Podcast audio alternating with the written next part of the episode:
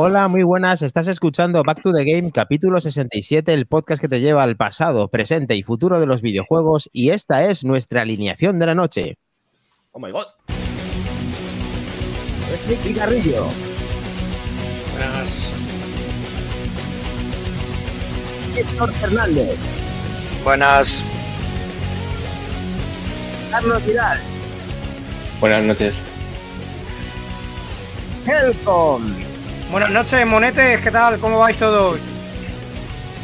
Max Trompa, Buenas noches, Bonanit. Félix, Buenas noches. Comando especial. y Maquindani, madre mía, la que tenemos esta noche. Además, vendrá también al Moody. Vamos preparándonos porque esto está que arde con la banda sonora de su guitarra eh, de. de, ¿Cómo es de Cómo mola cuando- Ay. Oh. Un marraco, ¿no? Mola, mola, mola. Tienes que en el agua, ¿eh? No te creas que para con la esta. Vamos ya- Muy guapa esta versión, ¿eh? Mola, mola. Buenas noches, gente. Además. Ya está con nosotros al Moody. Muy buenas también. Dios. Eh, ahí está, ahí está, la Ahora rubia. encaja, ahora encaja todo. Moody. Hola, no sé si tengo. Hola. Oh, Hola, hola. Con micro en mano. Bien. Muy bien, muy bien. Pues Hola, mira, invitados, 4 y 4. bienvenidos. Es un Tetris ahora mismo ya. Hundir la flota, venga ahí. Coger perfecto. dos multitaps ya para jugar todos aquí en Back to the Game porque madre mía, aquí ya hay, hay mucha gente, pero gente, gente guapa, gente experimentada en el mundo del videojuego. Madre mía. Y tanto, además, tanto. eh, no, las presentaciones ya van a acabar siendo de 15 minutos, macho, porque estamos aquí que no, que no Sí. acabamos. Da un poquito de tiempo que viene al Moody para que mejorase un poquito el programa, por lo menos por nuestra parte, por mi parte. Y vamos a comenzar, ¿no, Kles? Porque cuéntanos, eh, ¿qué has conseguido? ¿Qué ha conseguido Back to the Game? ¿Qué tenemos entre, entre manos? Madre mía, estoy súper nervioso. Bueno, eh, Pues hemos conseguido y también hay que un poquito agradecer también a, a ese Celestino que ha sido Sir Arturo también, que hizo un poco ahí de esa- ese empujoncito de enlace para que, para que pudiéramos estable- establecer esa conexión, esos contactos para poder venir aquí. Lo primero, agradeceros muchísimo que estéis aquí y De además tan parte del equipo, o sea, tanta gente. Eh, de verdad que es un placer teneros para nosotros que estamos, como quien dice, todavía empezando y seguimos siendo pequeñitos, pero bueno, que vengáis aquí, que estéis con esa profesionalidad, con esa- todo lo que nos habéis ayudado, el contacto, la comunicación, súper profesional y muchas gracias por, por eso y por venir. Ahí. Bienvenidos. Ahí, Super, Super Arthur, macho, no tienes excusa, tienes que venir con tu Ahora sí que sí. Con tu armadura, con tu lanza, con tus gallumbos, con todo, con todo el pack. Tienes que venir, Como tío. quieras, sí, como no sea. tienes excusa. Ahí. Pues tenemos con nosotros a, a Víctor Fernández, bueno, Mansion Games, esa, esa desarrolladora mallorca, mallorquina, española. Están desarrollando este súper juego de operación High Jump, que, que ahora hablaremos muy en profundidad de él, porque es un juegazo. Y tenemos a Víctor Fernández, cofundador de la, de la desarrolladora, diseñador y, y, y, bueno, poco feo también. Miki Carrillo, ese artistazo, y, y Carlos Giray. Bienvenidos los tres. ¿Cómo estáis? Encantado de estar aquí con vosotros. Si queréis, yo creo que po- podríamos empezar poniendo un, un pequeño vídeo para que la gente sepa de qué, poco, ¿no? de qué palo vais.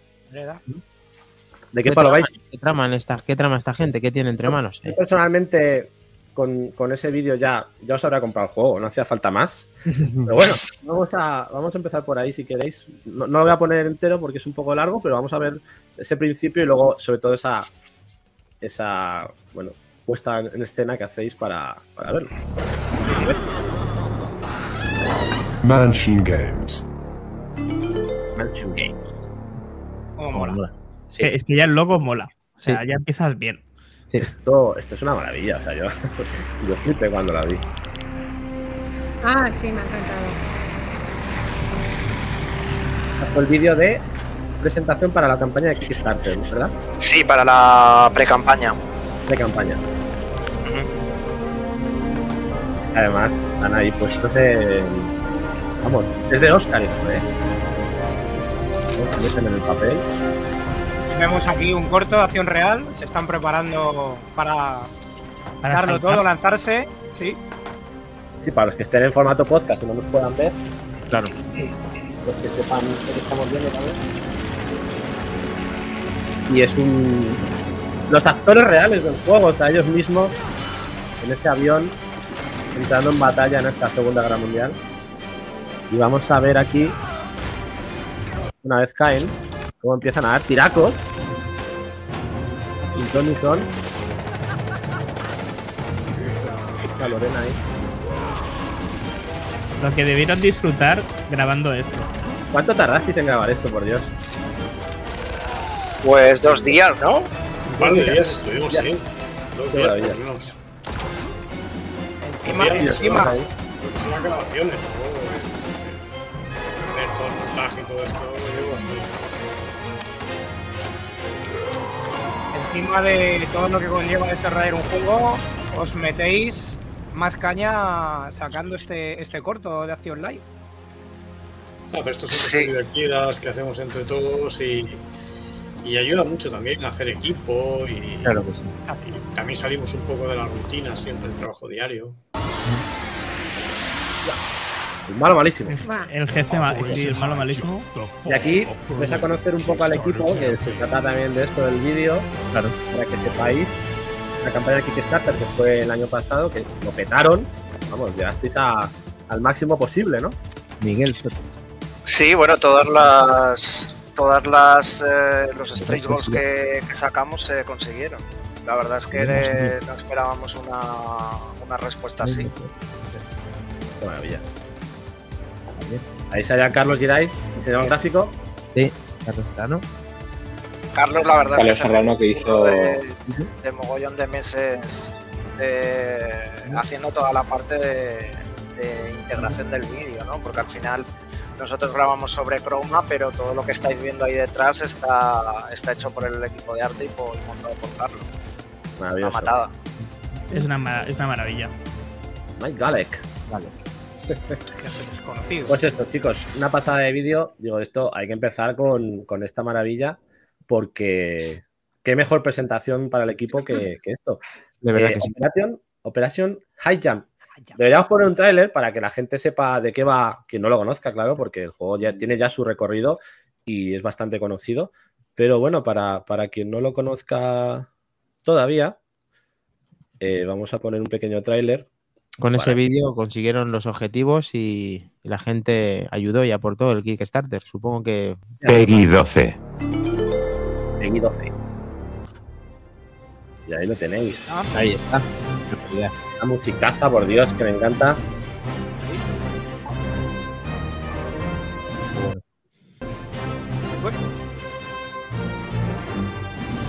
De Chris Holzbeck. Holzbeck, Holzbeck. Nunca me sale, macho. Holzbeck. Este gran compositor. Ahora hablaremos de él también. Hablaremos de, ese, de esas estrellas ¿no? que tenéis ahí en el equipo también. Y cómo habéis conseguido a esa gente. Porque es increíble. Esos pesados. Cómo mola la física, la física y Bueno, cómo me vamos recuerda, habrán dicho 80 millones de veces a, a Metal Slug. Es, es un juego que bebe de tantos sitios. Operation High Jump.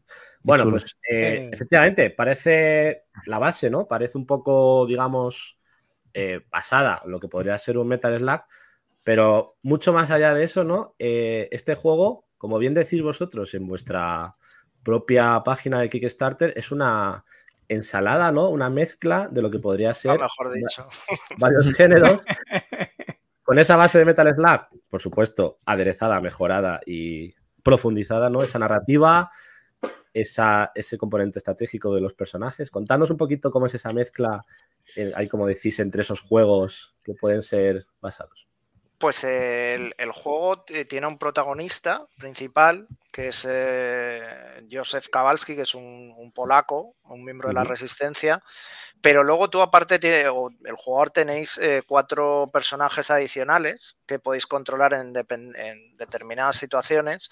Uno de ellos es eh, una sniper eh, del frente del este. tenéis a un piloto británico que pilota un, un cazabombardero y tenéis también a un, a un miembro de la resistencia francesa que, que es experto en, temas de comunicación y resolución de puzzles o de enigmas.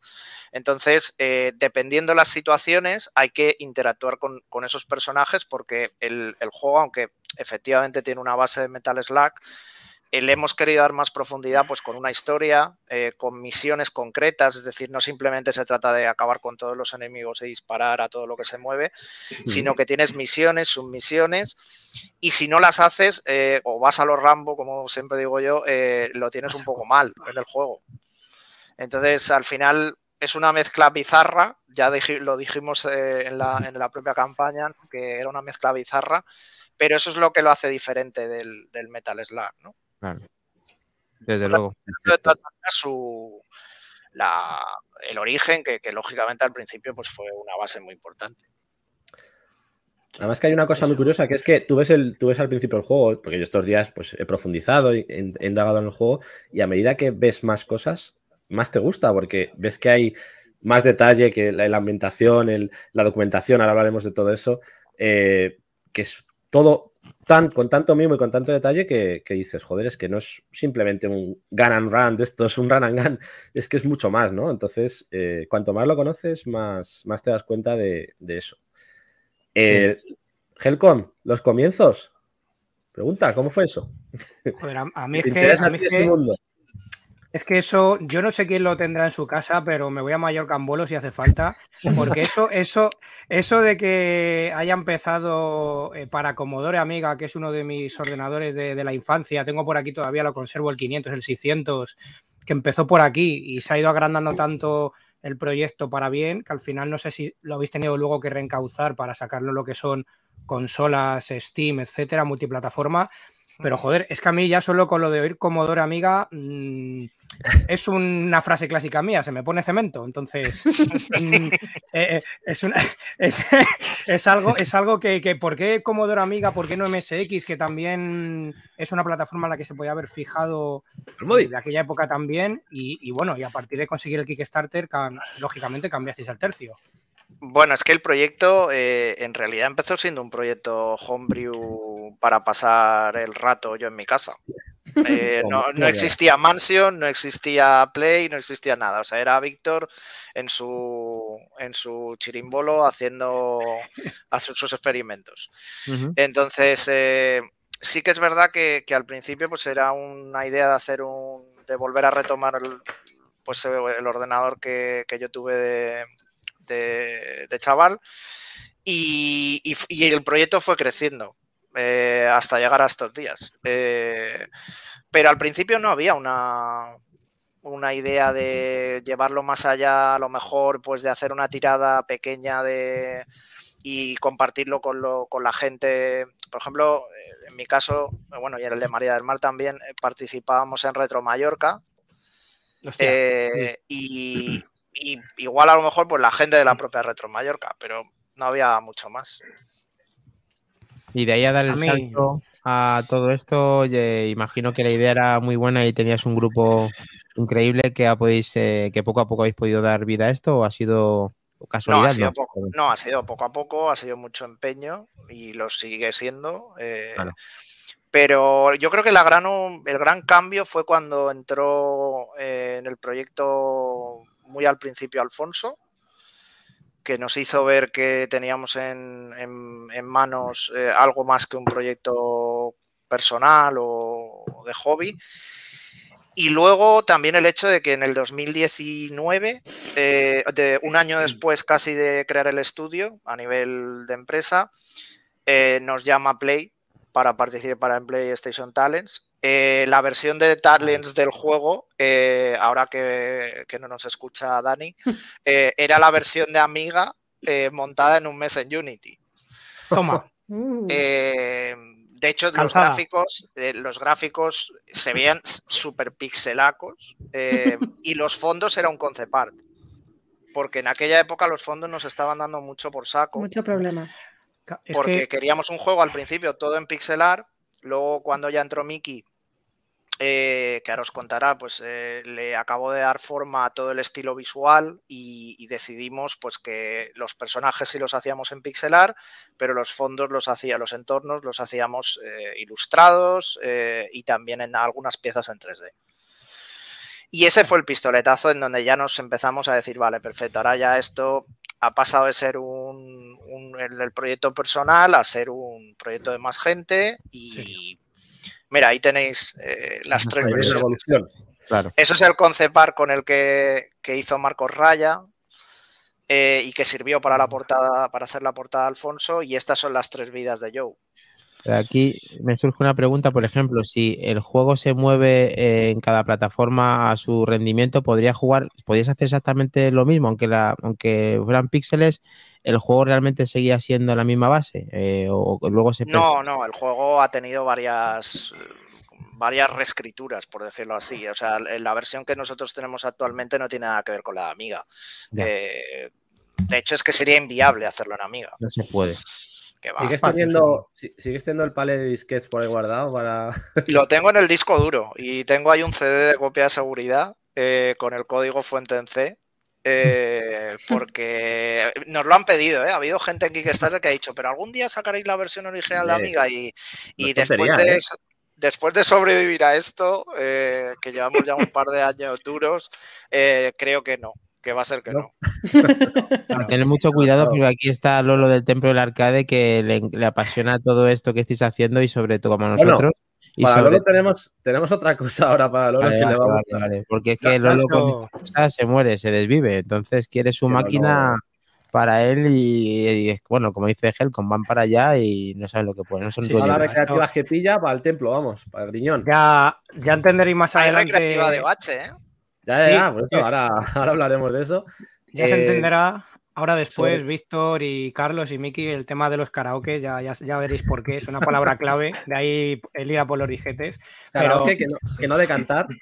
No sé, son muchas dudas, muchas preguntas que haceros, cada uno con, que conteste a lo que, a lo que quiera, necesite, quiera, pero desde PlayStation Talent a cómo es ese camino que tiene no, no ser de rosas, pero una tremenda alegría, hasta cómo se implementan quizás o, cómo es la exigencia de meter trofeos o, logros, eh, pasando por, por, todo lo que es ese proceso y con los contratiempos que tiene, bueno, editar un título que por el motivo que sea, evidentemente, tienen que tener su retraso y si es para bien, por supuesto, más que bienvenido. Entonces, ¿cómo, cómo, cómo recibís el PlayStation Talent o cómo surge todo eso? Si os invitan, habría mucha competencia y cómo lo tomáis cuando al final cuentan con vosotros? Pues, eh, a ver, esta es una anécdota de estas para contar a los niños eh, cuando los tengamos. Eh, porque yo recibí una llamada, estábamos ya, como os he dicho, ya éramos empresa, pero estábamos en un coworking. y de repente Javier de News, que es un amigo mío, me llamó que, tenía un, un representante de lanzadera, la aceleradora de Juan Roch, que, venía a buscar proyectos para PlayStation y dice, vente para acá que lo, que lo aguanto cinco minutos.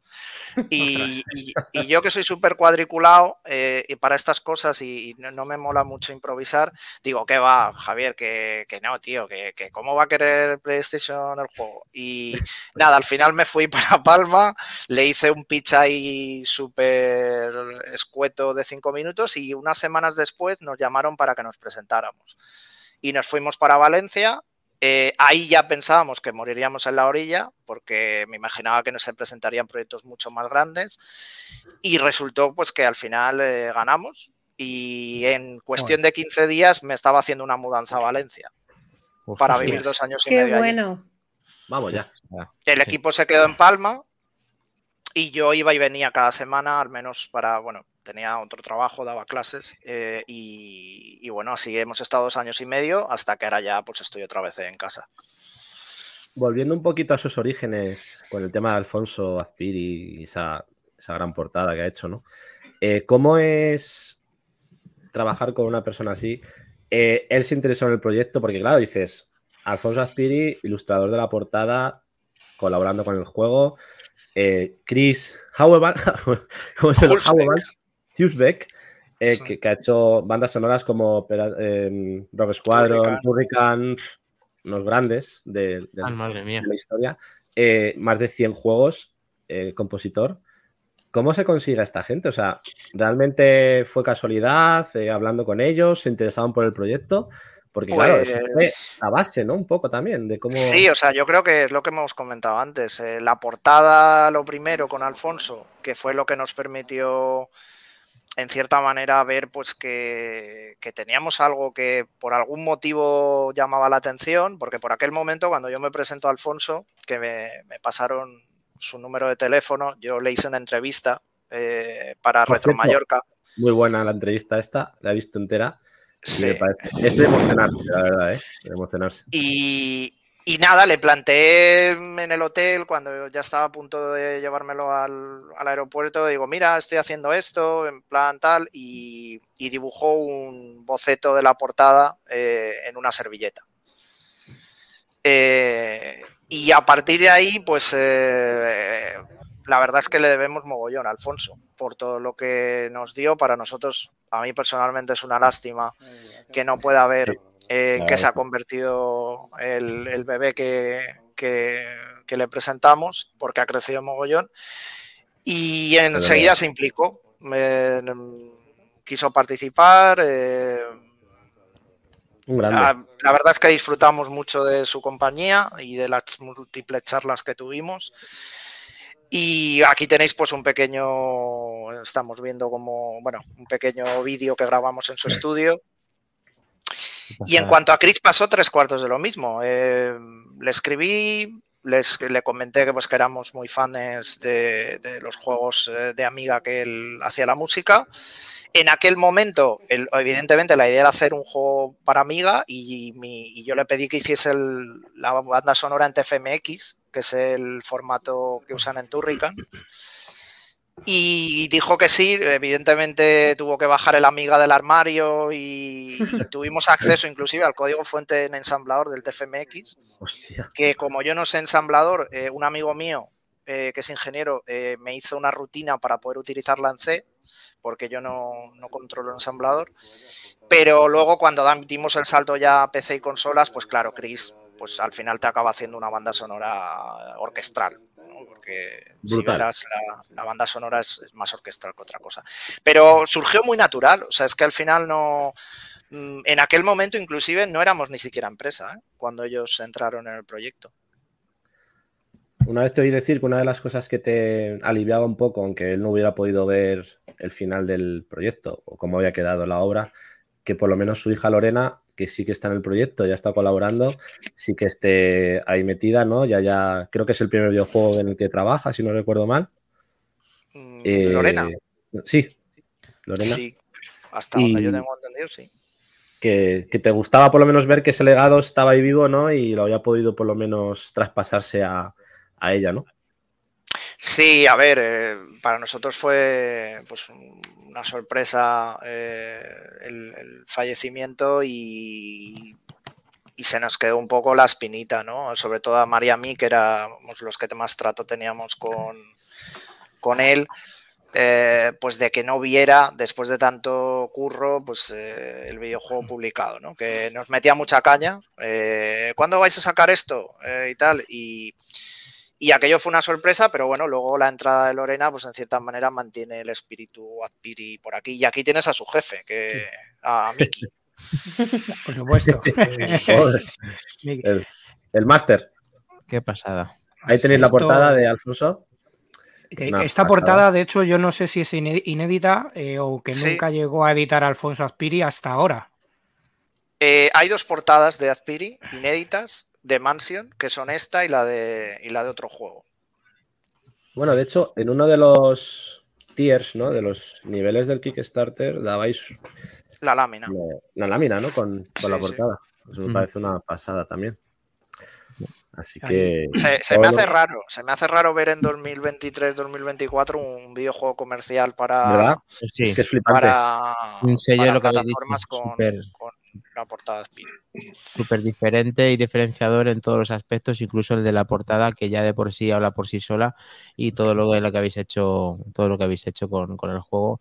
en cuanto a combinar, yo he visto hay muchos detalles, eh, no lo he podido, vamos, eh, no, no, he podido ver mucho más que esos vídeos, pero la verdad es que me parece el tema de jugar con, eh, con las pantallas, cómo se meten, cómo se ve por dentro de una manera tan diferente a otros juegos o cómo tiene puzzles dentro de él, que eso no estamos acostumbrados, como ha dicho Kles antes, en verlos en juegos de este estilo, que, que son muy detalles que el que le gusta jugar combina muchas cosas y eso la verdad es que el que es jugón valora esto de una manera diferente y por eso que seguramente eh, pues el éxito que se está, se está teniendo y se, se, prevé es, genial. O sea, la verdad es que estoy súper entusiasmado con teneros y con ver este resultado de, del juego. Muchas gracias.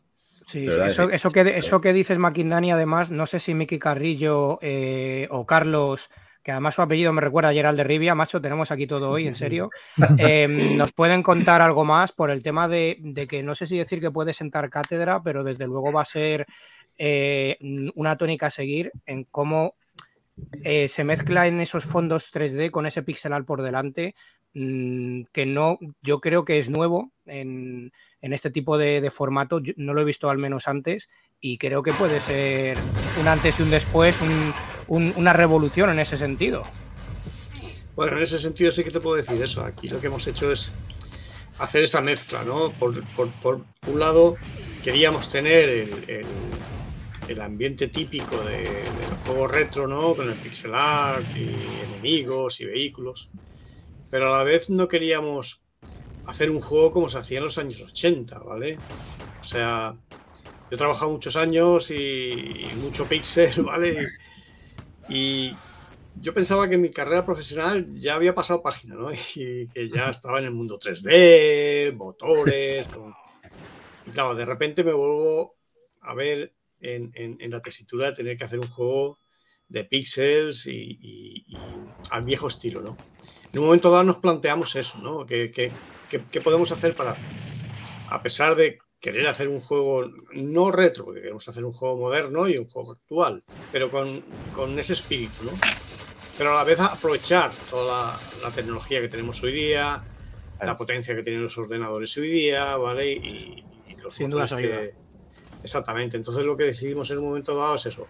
Vamos a respetar todo lo que es el, el trabajo de Pixel para, para, lo que es el core del juego, lo que son enemigos, lo que son vehículos, lo que es el personaje principal y luego todo lo que son entornos, pues ahí ya nos tomamos la libertad de hacer eso, un estilo como si fuera ilustración, pero aprovechando pues eso, shaders especiales, partículas y todo lo que nos ofrece la, tecnología hoy día.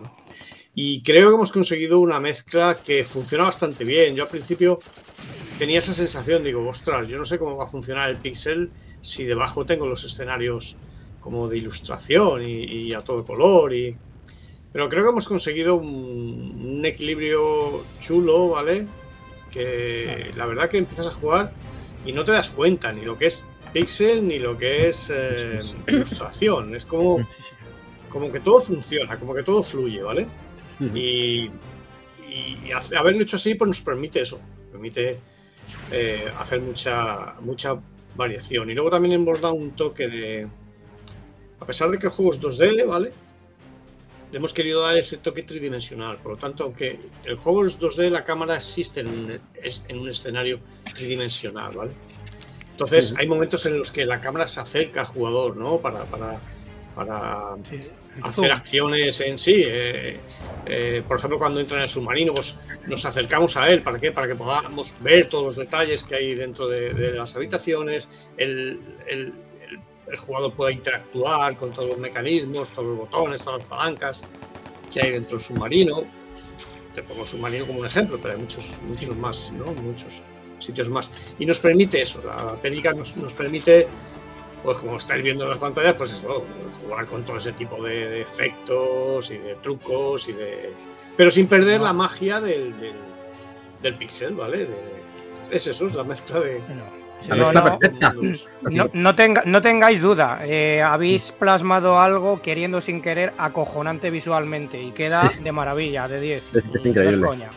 Sí, además el zoom in lo hemos visto en, consolas de los años 90 como la Neo Geo AES que nos quedamos todos perplejos de cómo en los juegos de lucha en otros hacen esos zoom que le dan un protagonismo a lo que estés haciendo que, que mola mucho incluso verlo ahora en la actualidad. Es, es que cogéis lo mejor que hay en y lo que has hecho, lo que has dicho anteriormente, que aplicáis la tecnología actual con un sentido al mundo del videojuego que nos toca mucho la patata y nos gusta muchísimo.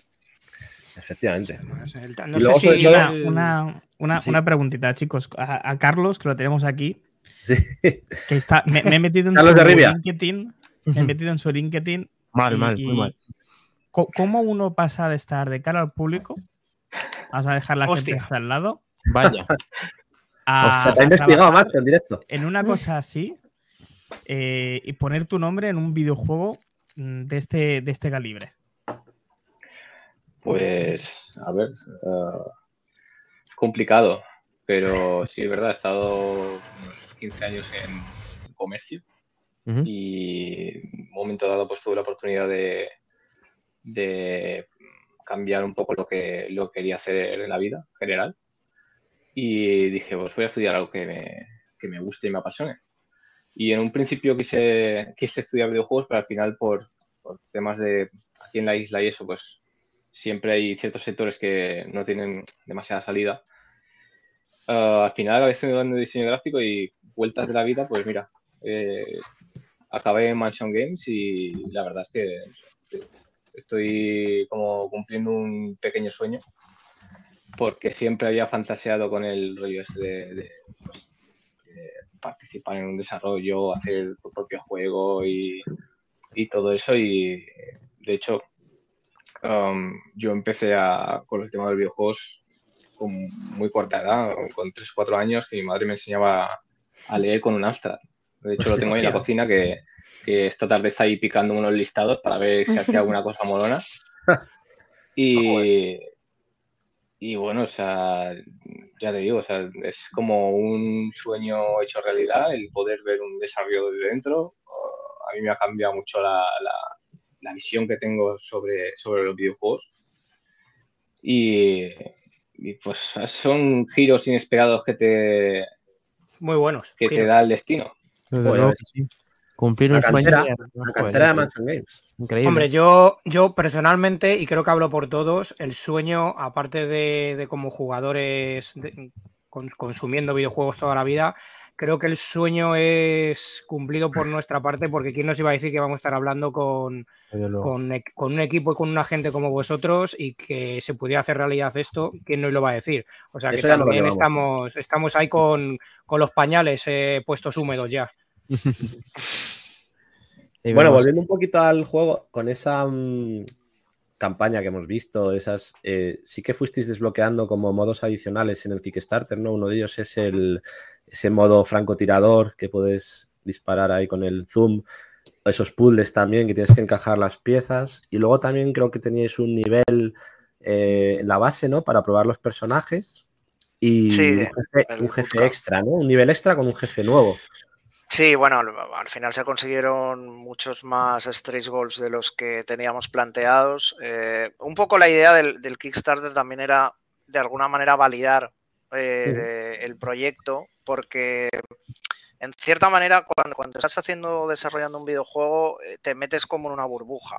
Eh, tú eres consciente hasta cierta manera de, lo que estás haciendo, pero también es verdad que hay otro punto en el que a veces tienes que salir y, ver un poco pues, lo que opináis los demás eh, y, la mejor manera es, pues al final, no poniéndola a la venta, porque en este caso, pues un videojuego no se tiene que hacer, pero Kickstarter nos da esa herramienta, ¿no?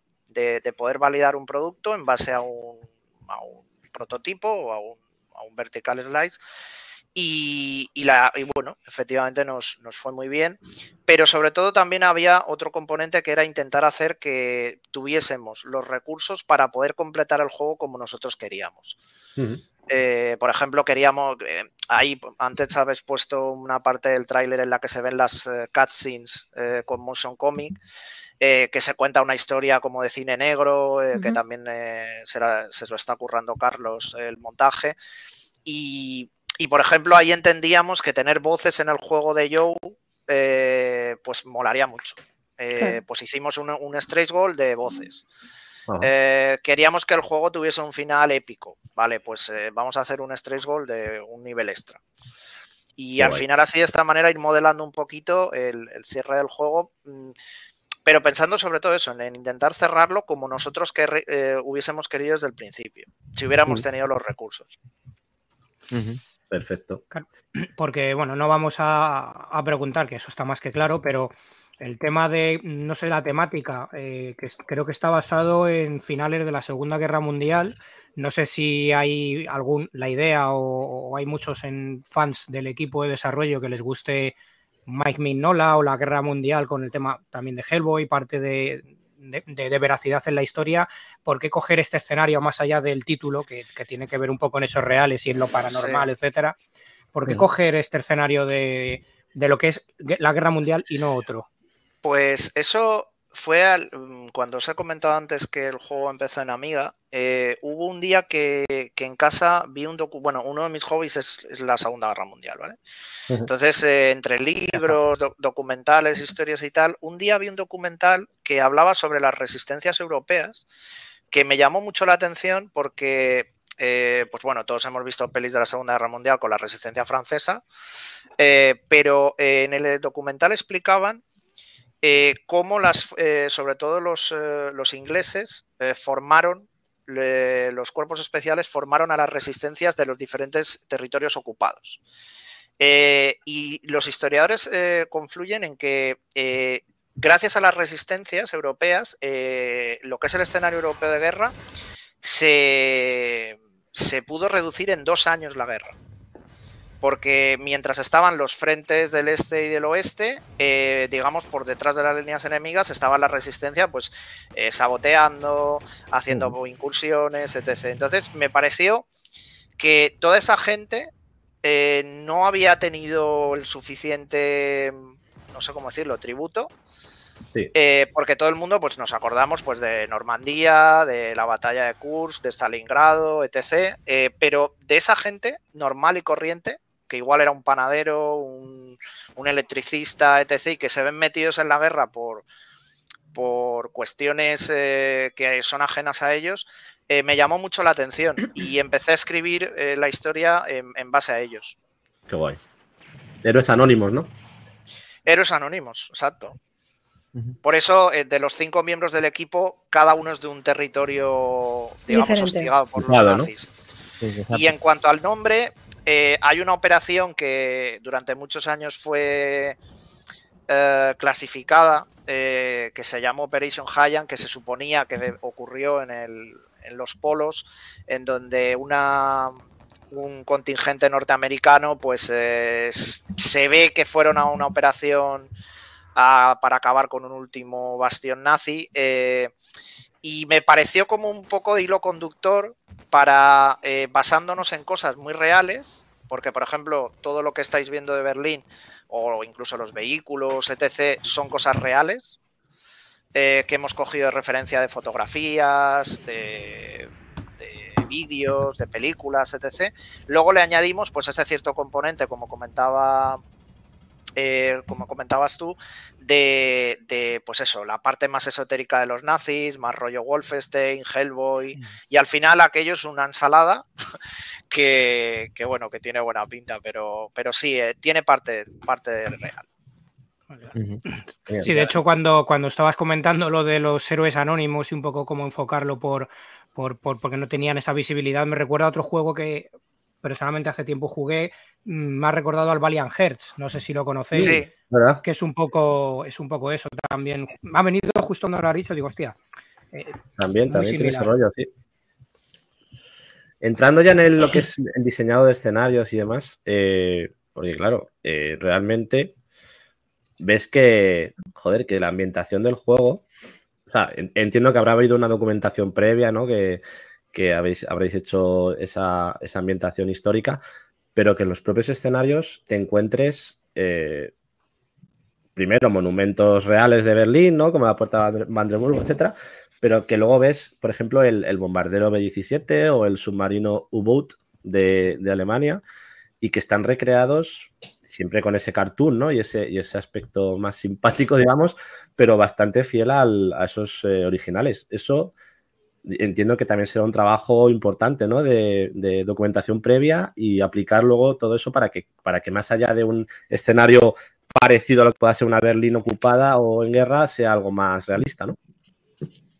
Sí, la verdad es que ahí hacemos un trabajo previo, ¿no? Antes de decidir cómo queremos que sea una fase, nos reunimos, por ejemplo, Víctor y yo, y decidimos, bueno, pues queremos hacer, eh, yo qué sé, la lucha en, el zoo de Berlín, cuando entraron los rusos y, tuvieron allí los, los, combates, ¿no? Entonces lo que hacemos es, pues eso, empezamos a investigar cómo era aquella, aquel escenario, que había por allí cerca, yo miro mapas, miro planos de la ciudad, y por ejemplo en ese escenario que recorremos Berlín, pues nosotros no porque no somos de allí, pero estoy seguro que cualquiera que sea de, allí reconocerá los sitios, ¿vale? Y, los lo reconocerá en el orden en el que los, en el que los tiene que reconocer, porque, porque los, los hemos colocado tal y como están en la ciudad, ¿no? O sea, Em, llegas ¿eh? desde, la iglesia que está destruida a la estación del metro, luego llegas a, la, puerta de los elefantes del, metro de Berlín, luego hacemos el recorrido por dentro del metro, salimos por el otro lado del metro que da a la puerta de Brandenburgo. O sea, todo lo que es el recorrido está, está basado en los, en los escenarios reales. Sí que es verdad que le damos ese puntito ¿no? de fantasía para que, sobre todo para que se adapte, ¿no? Para que se adapte al gameplay, se adapte a la idea del juego, evidentemente. Pero sí, hemos intentado que por todo lo que, eh, por donde pasamos, por donde recorremos, esté, esté basado en, documentación y, intentamos hacer eso, pues todo lo que, toda la información o todos los datos que hay de, yo sé, de, de, vehículos experimentales que ellos tenían y todo ese tipo de cosas, los hemos ido intentando traer al juego de manera eso, que, desde, desde, ese punto de vista de los fanáticos de este mundillo, todo sea reconocible, ¿no? Y todo sea, y todo sea, eh, en cierto modo, sea creíble, ¿no? De hecho, ahí estáis viendo unos vídeos de cómo se desarrolló la escena del avión y del, y del submarino boat. Sí, sí, bueno, ¿eh? aquí, aquí, como veis, antes, antes de, de hacer, de, empezar con el trabajo fuerte en, en arte, se, hace, se hacen unos, unos, bocetos muy iniciales donde ya se empieza a probar lo que es el gameplay. Sí, sí. bueno. si, si, el nivel va a funcionar o no, ¿vale? Allí ajustamos medidas, ajustamos tamaños, ajustamos escalas y una vez que ya lo tenemos todo, entonces empezamos a trabajar, ¿no? Pero una vez que ya sabemos que, que el, game, el, gameplay funciona dentro, dentro del, del, nivel. Así los equipos pueden ir, ir trabajando en, paralelo. Mientras el equipo de arte está, está dibujando elementos y piezas, el equipo de diseño ya puede estar probando las mecánicas, el, tipo de juego, la dificultad, todo ese tipo de cosas. Qué bueno. ¿Qué es más difícil, diseñar en, 2D o en 3D para vosotros? Hmm. A mí, a mí personalmente me gusta todo, ¿vale? O sea, el, 2D tiene la ventaja de que es muy rápido en el sentido de que tú coges un papel o, coges la, tableta y empiezas a dibujar y ya tienes ahí el resultado, ¿vale? En cambio, en 3D, en 3D no, es todo como más lento, ¿vale? Tú tienes que empezar a tirar polígonos, texturizar, mapear, mogollón de cosas. Sí que es verdad que el 3D te ofrece la ventaja de la tridimensionalidad. Yo hago un objeto en 3D, luego lo puedes poner en el ángulo que tú quieras, desde el punto de vista ah. que tú quieras. En cambio, en 2D lo que haces es lo que tienes, punto. ¿Sabes? O sea, si lo has hecho en una pose, pues, pues ahí te quedas, ¿no? Es lo que hay, ¿no? Exactamente. Hay no trucos. Sé si lo has comentado antes, Miki, pero uh, el tema de los objetos 3D que tenemos ahí en el juego, que tenemos bastantes. ¿De los que? No sé si antes al comentar el estilo de arte habías comentado que tenemos, por ejemplo, las torres en 3D. Sí. incluimos elementos ahí. Sí, hay, en, el juego hay muchos elementos 3D, ¿vale? Hay, hay momentos donde eh, intentar hacer una mecánica o intentar hacer una cosa concreta en, 2D, pues eh, nos llevaría pues que tendríamos que hacer una animación, yo que sé, de, 360 grados, un objeto que gira 360 grados, pues nos llevaría a hacer, yo que sé, 36 o 40 frames de una cosa que se gira y nunca la verías girar suave, daría la sensación de que gira como a trompicones, ¿no? Entonces hay momentos donde, donde nos interesa hacer los, elementos en 3D y meterlos dentro de la escena. Lo que sí que hacemos es que eh, les aplicamos unos shaders donde tú no te das cuenta que es 3D, ¿vale? Porque eh, los pintamos sin, eh, sin, utilizar normas, sin utilizar los, los, los, los, efectos de especular y todo ese tipo de cosas. O sea, son shaders que son eh, completamente un lead Con lo cual, si yo no te digo que ese objeto es 3D y yo te enseño un screenshot de la pantalla, tú no te vas a dar cuenta que es 3D, porque está pintado como si fuera 2D. Pero es 3D. Lo que pasa es eso, que me, ofrece posibilidades, yo que sé, objetos que van a girar o objetos que, que, que Joe tiene que usar o cosas así. Entonces, tenerlos en 3D nos facilita eh, la solución técnica, ¿vale? La solución técnica para, para, visualizarlo. Pero ya, ya, os digo, hemos conseguido ese equilibrio donde, donde no notas que que la mezcla se vea rara, ¿no? Sino que todo armoniza y todo queda. Encaja. En cierta manera, eh, de hecho lo, hemos hablado eh, muchas veces en el, en el, estudio, que en realidad no es 2D ni 3D, es como 2D y medio.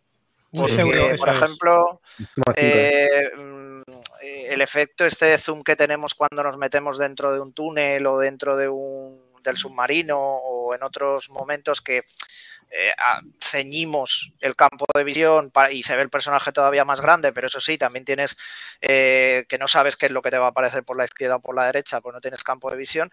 Eh, le añade también un, punto que evita en ciertas maneras las limitaciones que, el 2D nos impone a la hora de diseñar niveles. Después de hacer esta obra con todo este nivel de detalle e historia, puzzles y demás, eh, ¿es posible o ya os han contactado para que esto en vez de ser un videojuego sea otra cosa o solamente su, eh, va a ser un videojuego? ¿Tenéis la premisa de es un videojuego? A ver, yo en los pits siempre suelto, cuando hablo del modelo de negocio, siempre digo el rollo de algún día nos veréis en Netflix, ah. pero, pero no, a ver, nosotros ahora mismo estamos centrados en, sacar esto adelante y, y el futuro pues ya dirá. Máquina arcade, veo ahí, vaya, vaya, vaya. Ahí, ahí tenéis todo lo que se ofreció ¿no? en, la, en la campaña Kickstarter, esas ediciones físicas, esa figura, esa lámina, el premio gordo, ¿no? Pero que hay ahí a la derecha. pues hay Lolo. recreativa con, con portada, de, bueno, con cabinet de Aspiri. Vamos a poner, vamos a poner un pequeño vídeo, porque yo creo que merece la pena verlo. Y lo, ah, vale. y lo comentamos, porque me parece esto bestial, vamos. Esto. Eh...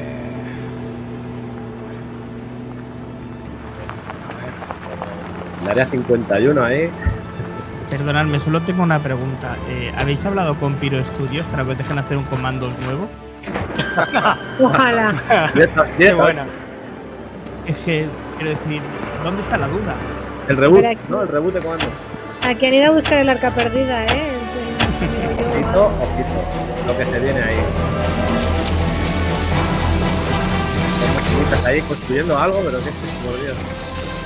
¿Qué están construyendo? Es algo cuadrado y grande. Qué pedazo de recreativa que se han sacado de la manga. Esto, esto, ¿cómo surgió esto?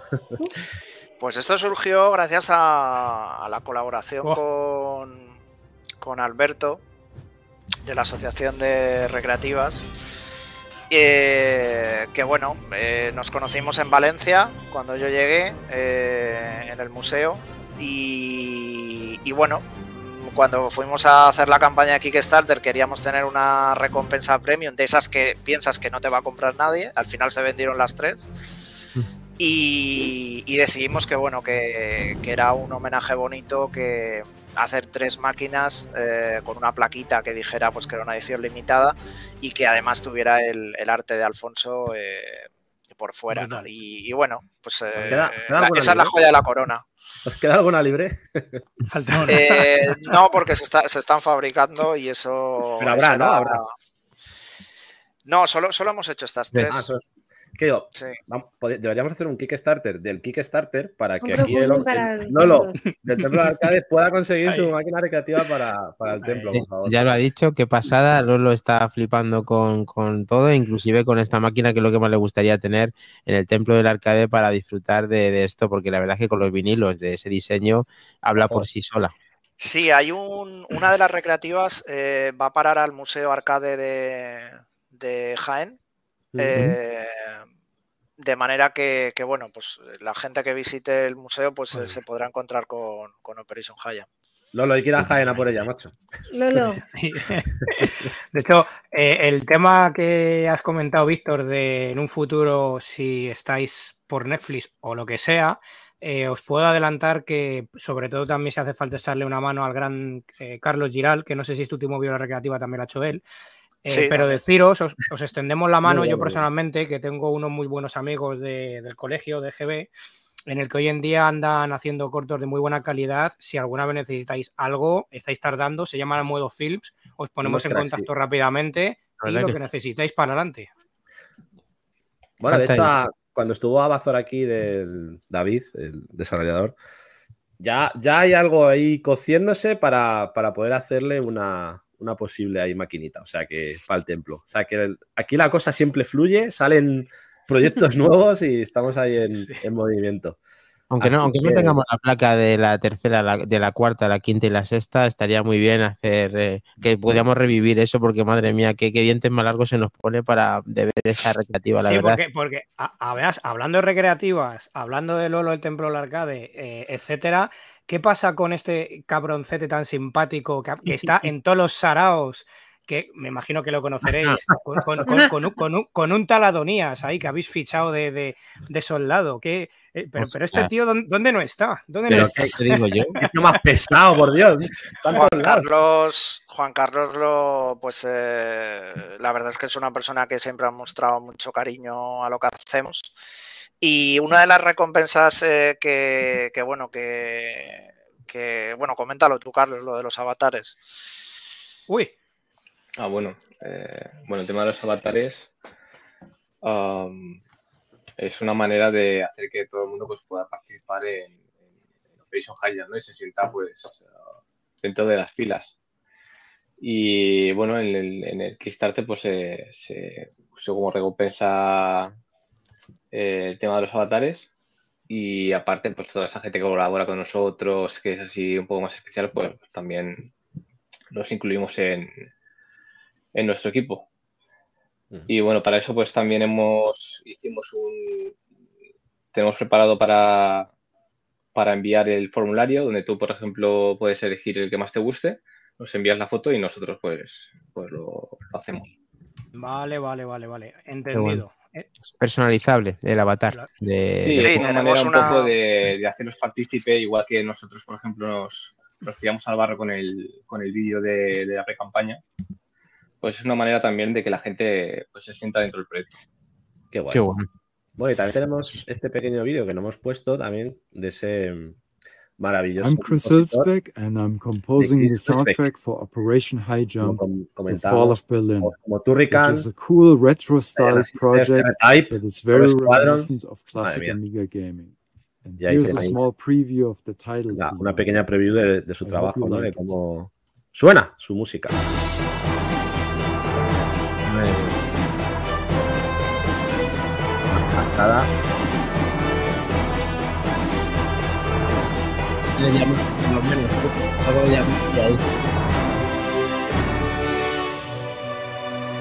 Para redondear ese trabajazo de que hay detrás del juego y hacer todo, que todo fluya por todas las partes. Y me parece increíble. Todos estos vídeos que estamos poniendo los tenéis en la campaña, en la página de Kickstarter, porque es súper interesante ver toda la historia del juego y cómo van dibujando, cómo van creando todo y la verdad que os recomendamos verlo porque es como realmente vais a conocer el juego y ver que, hay mucho más allá detrás de, ese, de esos primeros gameplays que podáis ver, ¿no? Entonces muy recomendable pasaros por ahí y bueno, ¿cuándo, ¿cuándo podemos tener esto en nuestras manos? la gran pues, pregunta, ¿no? Pues a ver, nuestra, nuestro objetivo y deber es tenerlo en este 2023 por lo civil o por lo criminal. Y luego a partir de ahí ya entra pues eh, todo el proceso de, pues, de publishing, que bueno, como es lógico, pues ahí ya no, no tenemos tanta mano. Pero nuestro objetivo es acabar este 2023. Nos tenemos que poner con lo siguiente.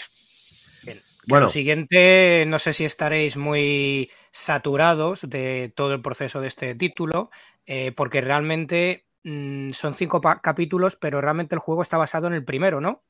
Sí, o sea, yo al principio, cuando escribí la, historia, eh, escribí como eh, cinco capítulos Eh, pero claro, cinco capítulos al entrar en Talents nos dijeron reducirlo porque nos va a dar la vida. Entonces nos quedamos con Operation Giant de Follow Berlin y luego había otros capítulos que eran en la selva, en la fortaleza alpina, en una base lunar, pero bueno, de momento queremos descansar de los nazis y, dedicarnos a otra cosa.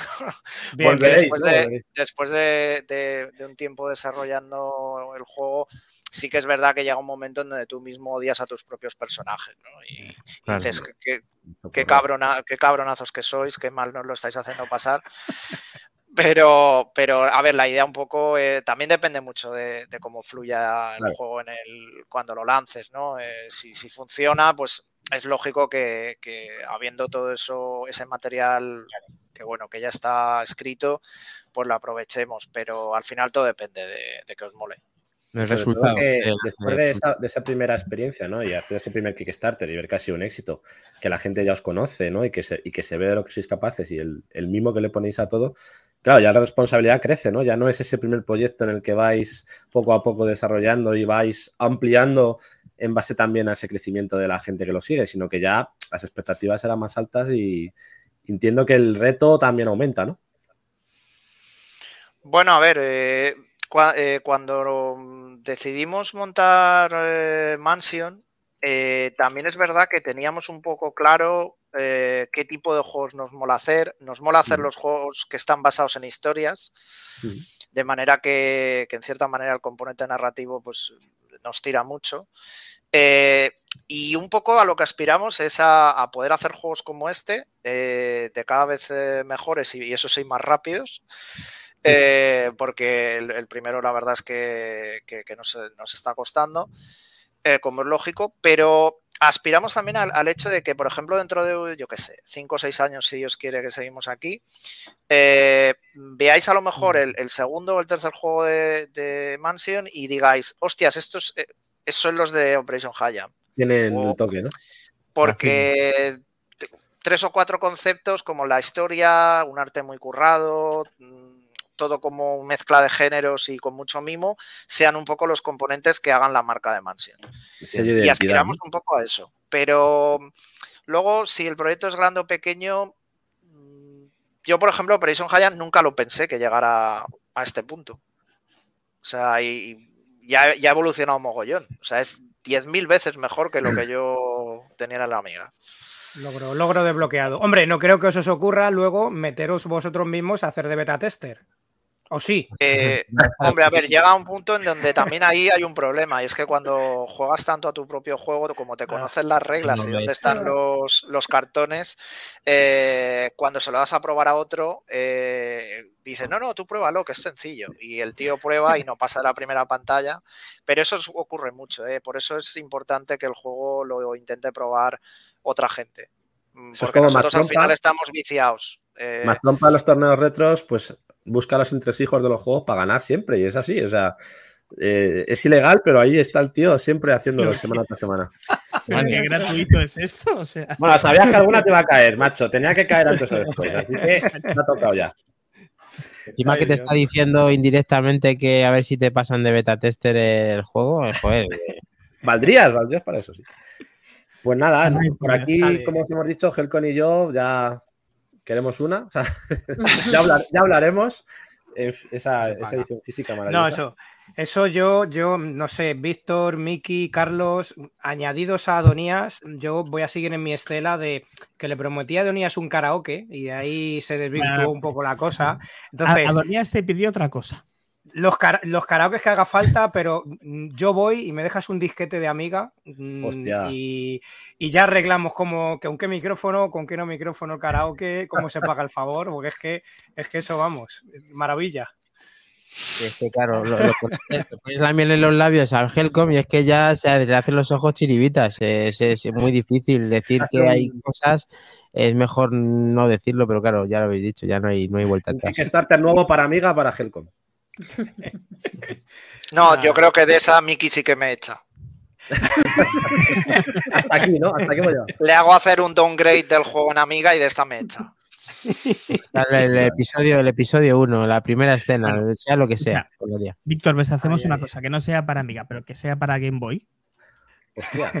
¿No? Tiene algo más de potencia, menos colores. Neo Geo, ¿no? Para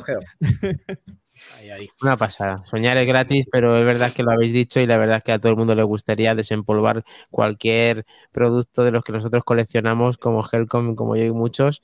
Y como este podcast es Back to the Game, que nos encanta siempre tocar, y ahora justo acabamos de tocar 8 bits, como molaría ver en 8, en 16, en eh, pues este tipo de juegos sería increíble pero es un sueño. Al final esto lo tienes que hacer para todos, tiene que ser comercial porque para eso también estamos aquí. Al final es un trabajo que tiene que recompensarse, aunque mucha gente como Helcom pagaría cantidades interesantes. Pero un poco lo que ha comentado antes Miki, en cierta manera tiene, eh, o lo comentábamos antes también fuera de, micrófono, eh, en cierta manera el, videojuego sí que tiene ese look and feel de 16 bits de la época de la Amiga y de aquella, incluso por la portada, por la música, por la manera también en que hemos hecho el juego.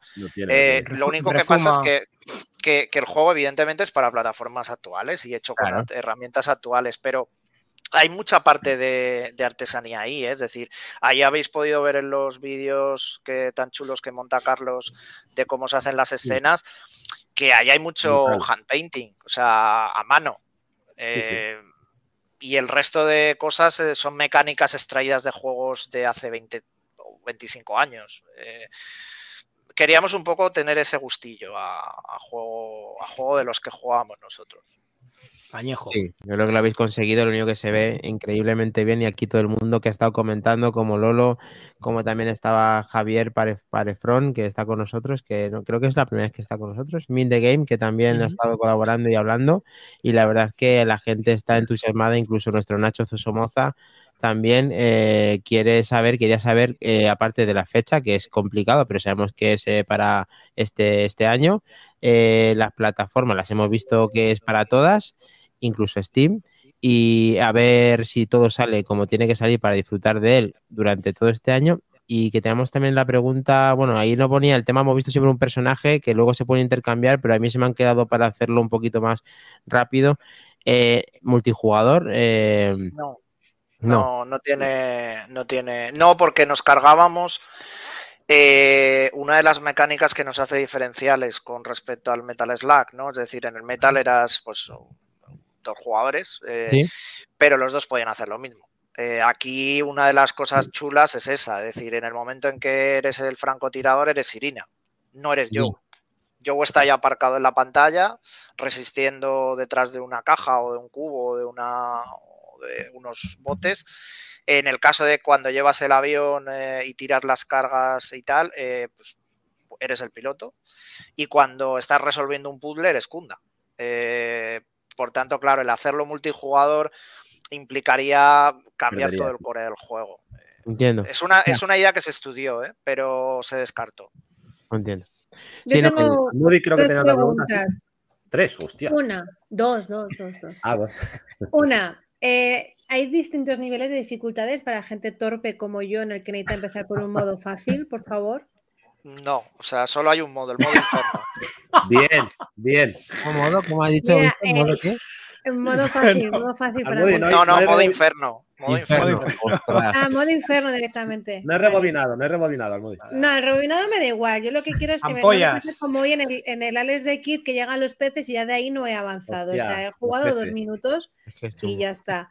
La siguiente pregunta. ¿El cambio de personajes es parecido ya que habéis eh, o, sea, eh, o, sea, no quiero decir la palabra mamado, pero es así, del comando, del comandos, del comandos, la forma de cambio de personajes es un poco como era el comandos cuando elegías al espía, al zapador. En realidad, los personajes eh, adicionales del comando de Operation Haya es que tú, los, tú puedes invocarlos como servicio.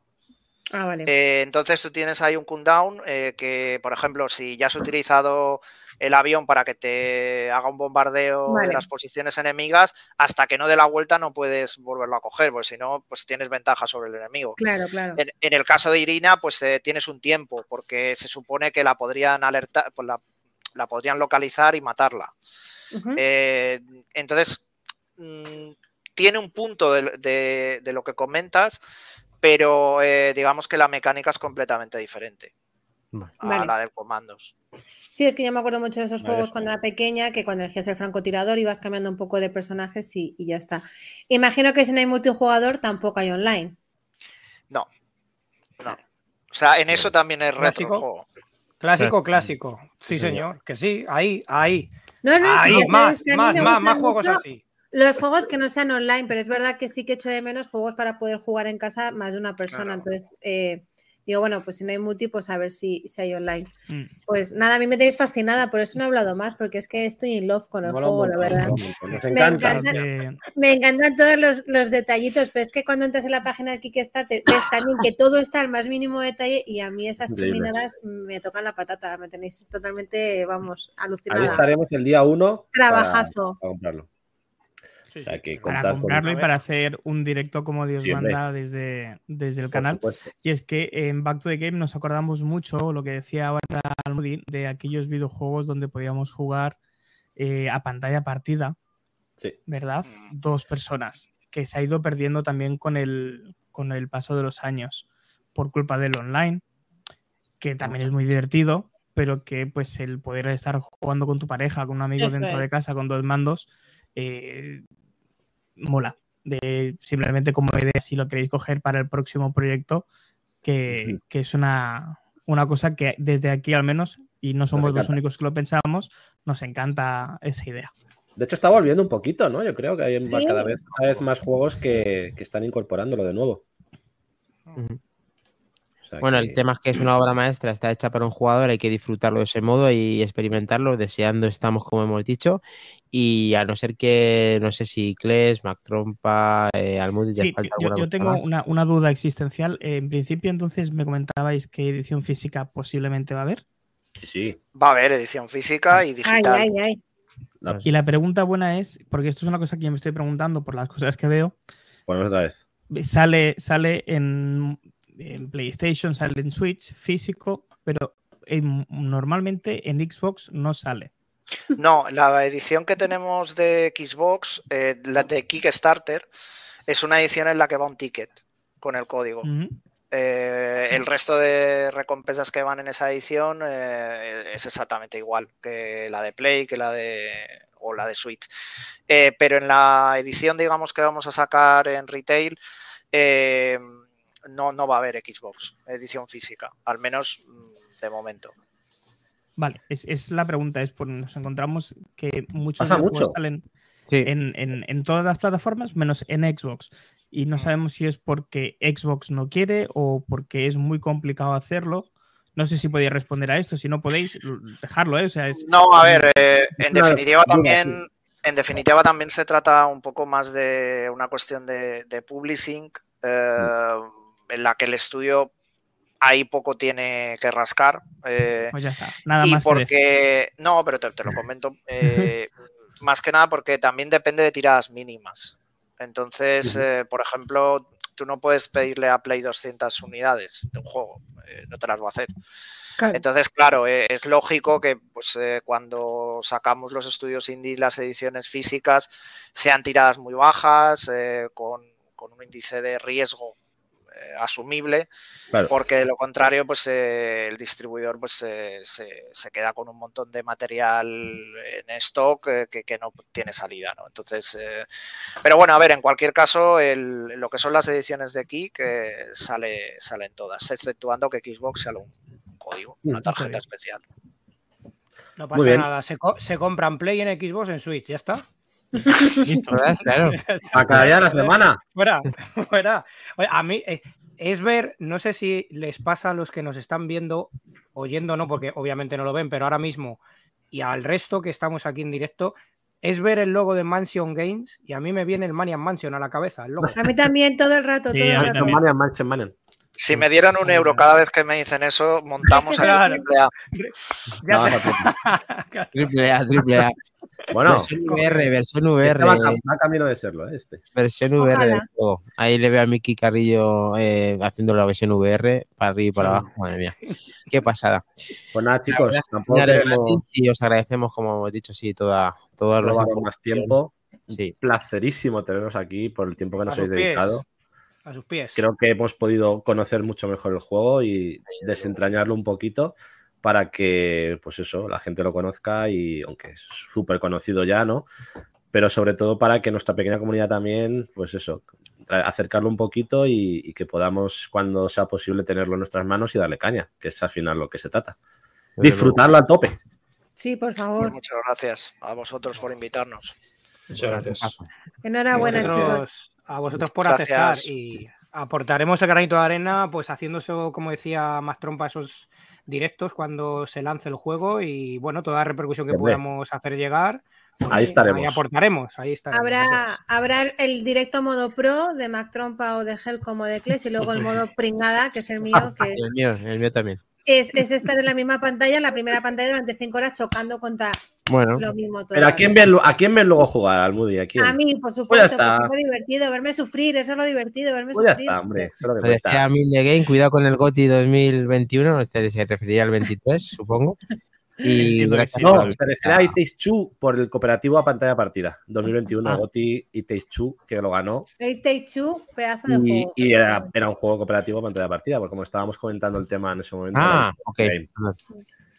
Bien visto, Kles. Lo tenemos. Tenemos, eh, vamos a continuar, si os parece, con el programa, a no ser que Víctor, Miki y Carlos quieran decir las últimas palabras. Eh, estáis en vuestra casa, ya lo sabéis. Bienvenidos. Por supuesto. Pues nada, encantados de haber pasado un rato con vosotros y, de conocer eh, mejor el juego. Y nada, nos espere, os, volveremos a ver cuando lo lancemos. Desde luego. A tope, contad con ello. Cogemos el guante, claro que sí. no, sé por qué nos da que, nos vamos a ver más pronto de lo que pensamos. Yo ahí, ahí, ahí, yo ahí lo dejo, creo que se sabe bueno, por dónde van los tiros. Nunca se sabe, nunca se sabe. Bueno, habrá que ir llevando las ediciones, las ediciones físicas para que nos las dediquen, chicos, ¿eh? claramente. Sí, una, firmadita ahí. Allí a Mallorca y a por los disquetes. a saquear los disquetes. Pues Muchas gracias, chicos. Un placer. Muchas gracias, Un abrazo. Gracias. Hora. Despedida también. Venga, hasta luego. Descansar, descansar, buenas noches. Dejamos el tráiler de despedida. Peggy 12. Por supuesto. Despedir la entrevista, lo vamos a dejar a tomar tu volumen. Para que ¡A tope! ¡Banda sonora de Dios.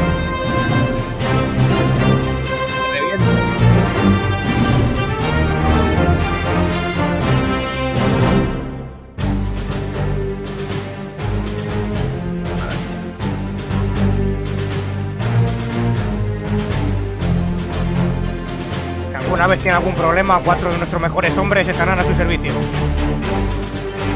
¡Joder!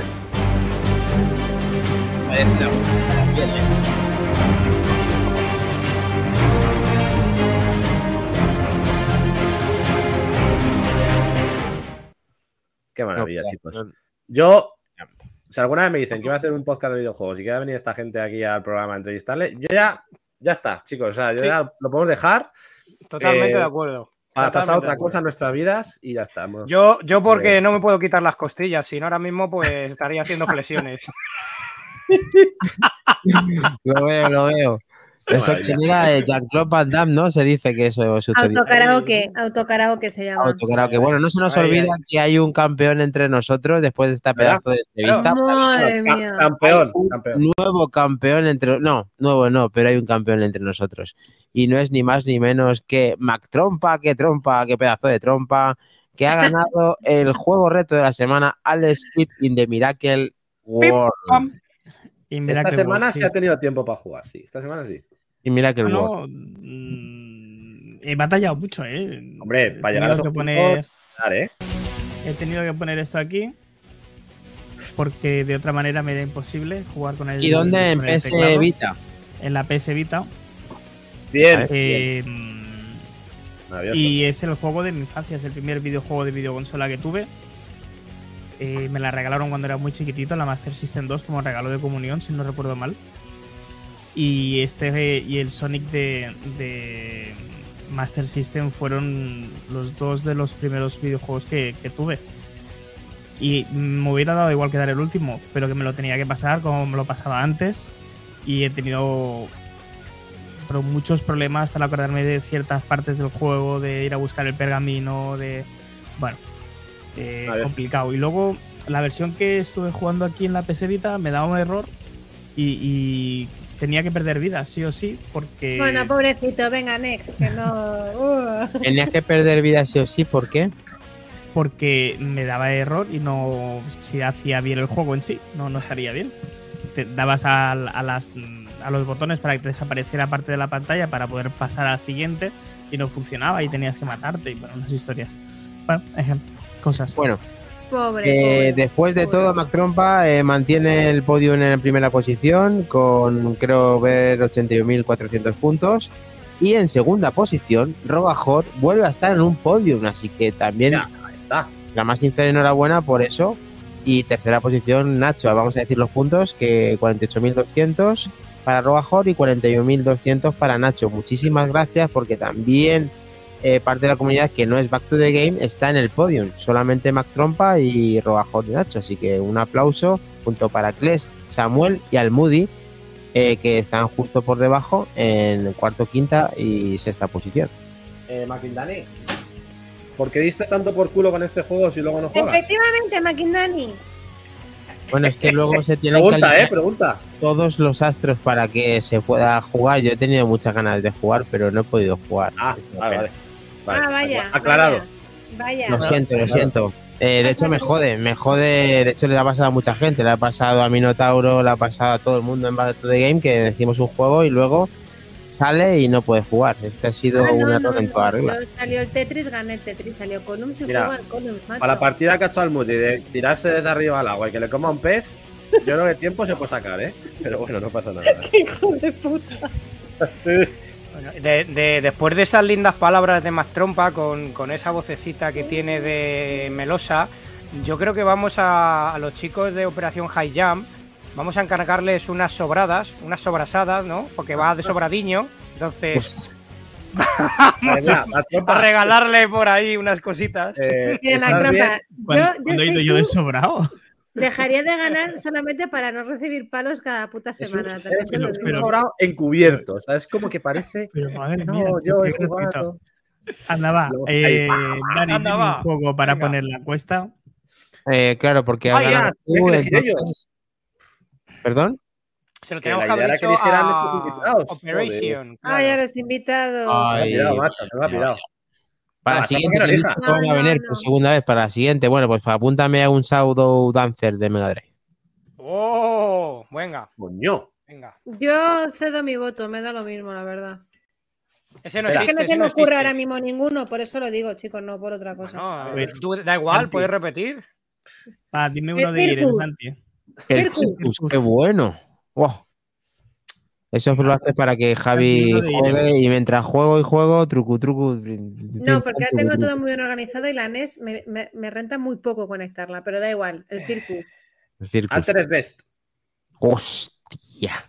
Claro, qué jodido, ya sé yo por qué. Ya para sé jugar yo el Mega Drive Con el cartucho ahí. Sí, sí, sí, lo tenemos. Ay, ay, ay. A ver, yo, voy a elegir uno que además, que creo que si sale, pero bueno, solo por decirlo, le voy a desbloquear a más de uno y de una el recuerdo. Lo voy a enseñar porque se escribe un poco y se pronuncia un poco raro. Es muy buen juego, pero es jodidillo, ¿eh? yo ya aviso. A ver, a ver. Saints Slena. ¡Hostia! Pero si, tiene más años que el Kikozo. Venga, votar al Circus, que es el único conocido de todos los que habéis dicho. La verdad, tenía, una, guía de ese juego en alguna, en alguna superjuegos o hobby consolas de estas míticas Falta saber Mac Trompa qué va a elegir, porque, ojo. Mac Trompa no tiene derecho. A partir de ahora Mac Trompa no puede elegir el juego. Me voy al Sunset Riders, al Sunset Rider. Oh, qué bueno. El vaquilla juega, pues es un juego favorito. Bien, bien. Nos dice Solver que él salió el de golf y perdió. Bueno, pues después de la encuesta que vas a tener. Por poco, Solver, por poco. Efectivamente, por poco. Em, después de esta encuesta que vais a tener en nuestro grupo de Telegram fijada por parte de Mac Trompa, eh, ¿qué os parece si hacemos un repaso a la actualidad en la semana, chicos? Venga, va, dale caña. El repasón. A las 8. Dale, dale. Al Moody, al Moody, el repasón. Venga. tenemos.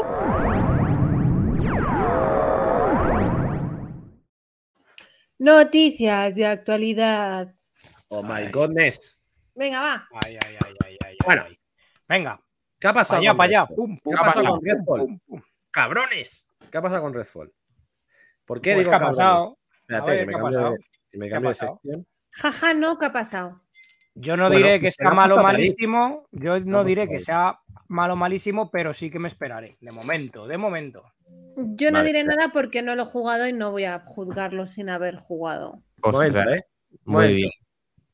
Cuando juegue y lo juzgaré y diré si me parece bien las texturas o no, o lo que sea. Vamos a ver. Que no 60 frames, no quiero. Primero vamos a. Un momento. Primero vamos a decir lo que ha dicho el Tito Phil. ¿vale? Tito Phil. En nombre de Xbox se disculpa, se disculpa, por Redfall y confirma que Arkane Studios seguirá trabajando en mejorar el juego. ¿vale? Dice Phil Spencer que no hay nada más difícil para él que decepcionar a la comunidad de Xbox y eh, lo ha hecho en una entrevista, en la entrevista en, el podcast Kinda Funny, eh, en el que ha hablado pues con honestidad de ese lanzamiento un poco fallido, porque es verdad que las ventas no han acompañado como debieran, y la, media de Metacritic creo que está en un 58, muy por debajo de lo esperado, que estimaban un 70 aproximadamente.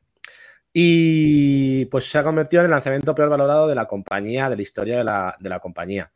Eh, reconocen haber decepcionado a la comunidad y han confirmado que la desarrolladora está trabajando en solventar los problemas del juego. Eso es lo que dice Microsoft, Xbox, eh, por parte de Phil. Eh, como decimos, hay un parche en camino con esos 60 frames con el modo rendimiento. Y bueno, pues ha puesto como ejemplo otros títulos que han ido mejorando con el tiempo, como el Grounded o como el Sea of Thieves, que ha empezado ahora creo que su séptima temporada y la verdad que está lejos de ese juego que, empezó.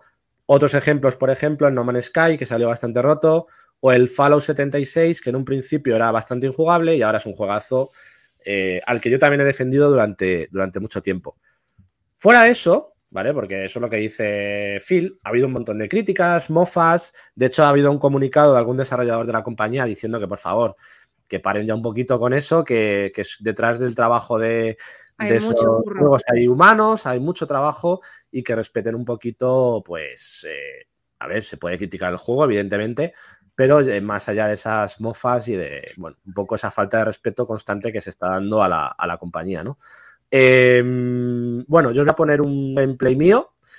Él le he dado aproximadamente unas 10 horas, entonces no puedo hablar con total. Dime, Mac. No, no, que he levantado para que se parase la cámara, perdón. Para que no se le viese cómo se va a echar un copa la copa.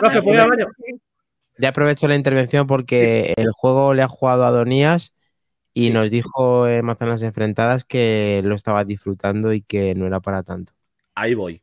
Eh, a ver, el juego, ¿cuáles son las principales pegas del juego? Pues básicamente que va a 30 frames, lo cual hace dos años, ya, hace dos años era algo perfectamente normal. Pero bueno, es verdad que ahora nos estamos acostumbrando a ese modo rendimiento y es verdad que el juego notas que no va todo lo fluido que debiera ir. Eh, más allá de eso, quizá la gran pega es a nivel jugable es la IA de los enemigos, sobre todo los, los enemigos humanos, que es verdad que, es un poco pobre en el sentido de que son predecibles y no suponen un reto a la hora de enfrentarte a 3-4 humanos a la vez. Con el caso de los vampiros cambia un poco porque es verdad que si te atacan varios a la vez la cosa se puede complicar un poquito si no sabes utilizar correctamente las habilidades. Pero más allá de eso, el juego es muy disfrutable, es divertido, tiene un mundo abierto bastante rico. Eh, las habilidades que en un momento, en un principio parece que no tienen tanta, tanta incidencia en el juego, luego ves que sí, que realmente son muy útiles.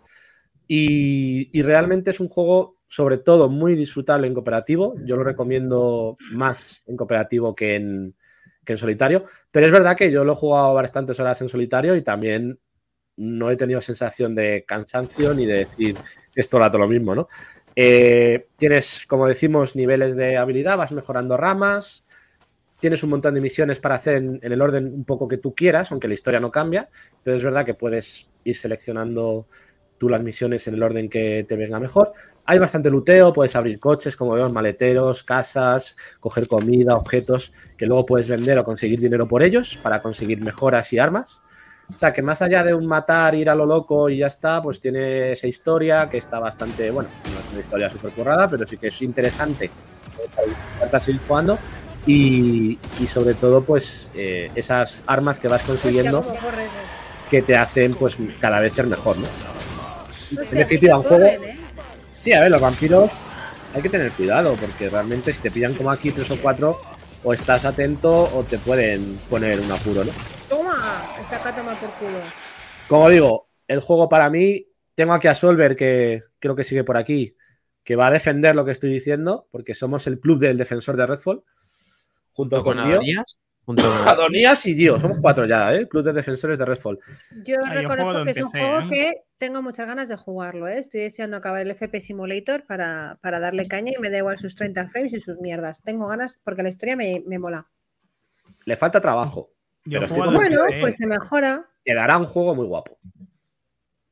Sí, Solver, Solver también lo defiende. Y, a ver, es verdad que Microsoft eh, internamente aparte de Phil Spencer, mm, mm, por ah. algún motivo no querían este título, no querían que saliera, estuvieron a punto de cancelarlo. Sí. No, sé, no sé si por un problema interno de, de acuerdos, desacuerdos, bueno, al final ha salido. Yo simplemente, personalmente, esperaré si realmente sucede eso, porque no tiene por qué suceder, que venga un parche de 60 FPS, porque creo que un shooter a día de hoy jugarlo en menos por debajo de 60 FPS creo que es un atraso porque no tiene la fluidez que debería para un tipo de soter. Aunque es verdad que este al ser colaborativo a lo mejor quizás no hace falta que llegue, pero bueno, yo llegado el momento esperaré una temporada y si no ya me uniré, siempre hay tiempo. Han sacado un parche hoy, concretamente hace un ratito, que mejora eh, los tiempos de carga, un error que había en los tiempos de carga, que se suspendía el juego, cuando viajabas rápido en el mapa. Y también el sistema de, salvado, que a veces se, se, suspendía o se rompía, también lo han arreglado y han también actualizado los servidores para mejorar la comunicación en directo con ellos, que a veces es verdad que te echaba de los servers. Pues bueno, tenemos un primer parche para poder solventar esas pequeñas cosas a falta de que salga ese modo rendimiento, como decimos, que ya cambiará totalmente el gameplay del juego, ¿no? El, la sensación de jugar. Em, Vamos a intentar acortar un poquito la sección. Me voy a saltar un par de noticias porque esto se nos puede ir de las manos. Y vamos a hablar del Planet of eh, Lana, que sale el próximo 23 de mayo. Un juego muy chulo de los que nos molan bastante. Concretamente, tengo un trailer por aquí que os lo voy a poner para que lo veáis. Y sale en Game Pass de lanzamiento además. O sea que lo tenemos en nada, en 15 días. Viva Game Pass. Así que este, este de aquí lo, tenemos aquí. ¿Qué es Project of Lana? Pues es una aventura en 2D que cuenta con un apartado gráfico muy cuidado y ofrecerá una mezcla entre plataformas y, puzzles de la editora Thunderful y el desarrollador Wishfully. Eh, llegará a Xbox One, Series y PC el 23 de mayo, estando de lanzamiento en Game Pass. Es eh, bueno, un joven y su amigo que se embarcan en una misión de, de rescate en un mundo de colores, de máquinas y de criaturas extrañas. Aventura muy cinemática, con puzzles, con una historia muy, muy currada de ciencia ficción y que gracias a su perspectiva 2D pues podemos saltar, eh, resolver rompecabezas y prepararnos para sufrir también en las partes de sigilo eh, con esa tensión y ese apartado gráfico tan cuidado que estamos viendo. Un juego muy interesante que tendremos, como decimos, en Game Pass. ¿Qué os parece? Me mola. Mola, ¿no? Me mola mucho. Pues eso. Me ha recordado el personaje ahí a, Rey en, la, del, de Star Wars con su palo y, BB8. Pues nada, como decimos, en dos semanitas lo tendremos disponible. el 23 de mayo estoy liberada, por fin podré jugar a algo. Bien, ahí lo tienes. Exclusivo de Xbox y PC. Maravilloso.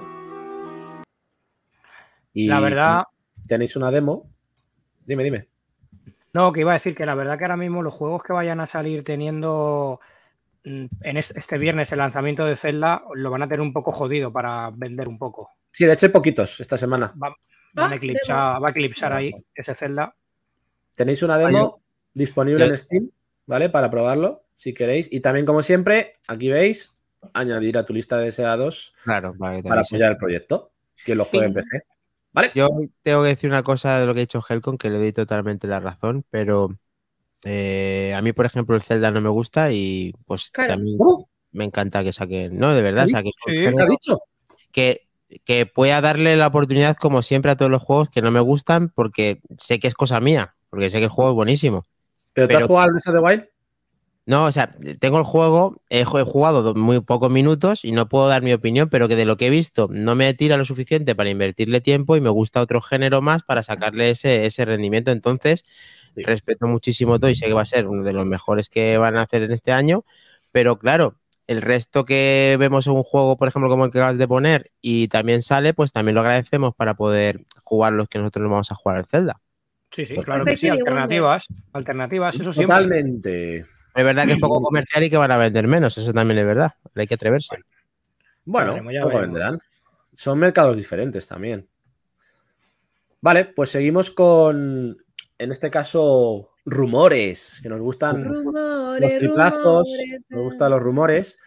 Y en este caso vamos con eh, eventos, próximos eventos que se van a celebrar. Sony celebrará una, un PlayStation Showcase a finales de mayo o en principios de junio. Recordemos que hace tiempo ya que, que Sony y PlayStation no hace ningún showcase, debido también en parte a, esa, a ese proceso con Activision, que no han querido mostrar más de la cuenta para que no afectara la resolución. Parece ser que habrá importantes anuncios de Konami, según un nuevo rumor, en este caso de Andy Robinson, de VGC, que asegura que a finales de este mes o principios del que viene, pues tendremos ese evento. ¿no?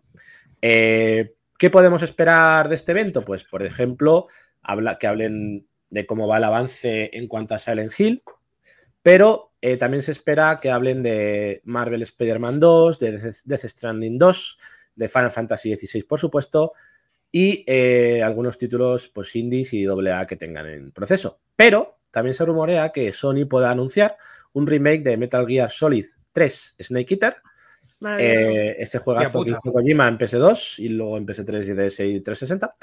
Sería exclusivo para Play 5, pero también se habla de un posible nuevo Castlevania AAA, que ya hace unos programas hablamos de ello, que podría ser posible, que resurja tras esos, digamos, buenos resultados del crossover con Death Cells que vimos en, esa, ese DLC, y que también sería exclusivo de la consola de, Sony. Eh, más allá de eso, se habla también de un posible Ghost of Tsushima 2, que ya son triplazos que estoy viendo por ahí. Pero los, los de Castlevania y el Metal Gear suenan bastante fuerte en cuanto a rumores. Por parte de, Xbox, recordemos también que hay, una, hay un evento, el Showcase, Xbox Games Showcase el 11 de junio, donde se podría presentar un reboot de la saga Dead Racing. No sé si os acordáis de, esa saga de juegos de zombies masivos. Muy, divertido. Eh, me encantaría hacer eso en la vida real en un centro comercial. O sea, pagaría, por, pagaría, por, ello, daría un huevo y medio. el 4 efectivamente. Una bonita forma de morir. En exclusiva en el lanzamiento de Xbox One y molaría ver otro título en AAA. Es decir, en última generación me refiero. O sea, tiene que ser increíble, porque esos juegos molan mucho. ¿eh? Sí, molan mucho. Sería de una compañía distinta, porque recordemos que la compañía cerró. y también se rumorea que esto también son triplazos, un posible nuevo Wolf, Wolfstein y noticias de ese nuevo Gears of, Gears of War 6. Oh, sí, por favor. Eso que ya digan algo de, ese juego. Pero esto sí que es, más. Lo del Dead Racing sí que es bastante posible porque se han visto tweets que mencionan que pronto habrá noticias, entonces es más factible. Lo del Gears y lo del Wolfenstein es un poco más humo, pero bueno, habrá que estar atentos a ver, a ver qué pasa. Eh, también recordad que hoy no sé si siguen todavía, pero se acaban los gratuitos de PlayStation Plus Collection para PlayStation. Quien no tenga todos, descargarlos porque se pierden, ya se cierran hoy. ¿Vale? Así que estar atentos. Por, por ellos. Mind the Game nos dice, ay, perdón, Ángel, con que Silent Hill 2, Metal Gear Solid 3 y que toca Castlevania 4. Pues eso, básicamente es lo que se espera y ya está. Pero eh, los de, PlayStation se acaban hoy día 9 o se han acabado a partir Se han acabado el día 8. Se acababan unas horas que lo he visto hace unas horas. O sea, debe estar, si no se acaba ya, inminentísimo. Vale, vale, vale, ya está, ya está. Em, y ya, bueno, para terminar, me ha saltado otra noticia porque. Para terminar. Habla rápido. Joder, yo ya a plazo. No, no digo que te las saltes, digo que digas lo ah. que quieras, pero hazlas rápido. Eh, es que no puedo. Es un profesional, Moody, no eh, La primera, la primera recreativa de Star Wars cumple 40 años. Es del 83, oh. como nosotros. Oh, como nosotros, como mi eh, esposo. el año dorado. Madre mía. El súper sobre raíles. Espérate, voy a poner. el añejo, el añejo, huele añejo ya. Ya, sí, ya olemos a añejo un poco. Algunos. Ya pasáis por el pasillo, yo les atecno ya yo ahí. Mm. Somos, lomo, plateado ya. Pues eso, 40 añitos de esta maravilla de arcade eh, con esos gráficos de vectores de Atari que se lanzó en Estados Unidos en esa recreativa de 1983. Eh, concretamente fue el 5 de mayo, cuando cumplió esos 40 años, un día después del May the Force with You, del día de Star Wars. Eh, es una máquina desarrollada, como hemos dicho, por Atari, con un shooter sobre raíles por, con vectores. Fue adaptado luego a muchísimos sistemas como la Atari 2600, la Atari 5200, 8 bits, Commodore, Coleco Vision, Amiga, Atari ST.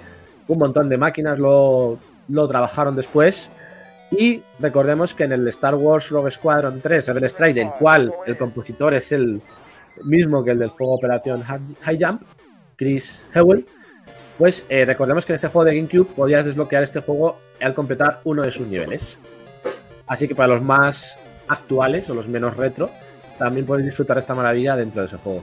Perdona, pero es que así es como veía Luke Skywalker la estrella de la muerte cuando dispara. O sea, que realmente es el más este realista de todos los juegos de Star Wars. Yo este juego jugué de pequeño. O sea, jugué así, tal cual lo veis. Yo jugué en PC. No sé si era.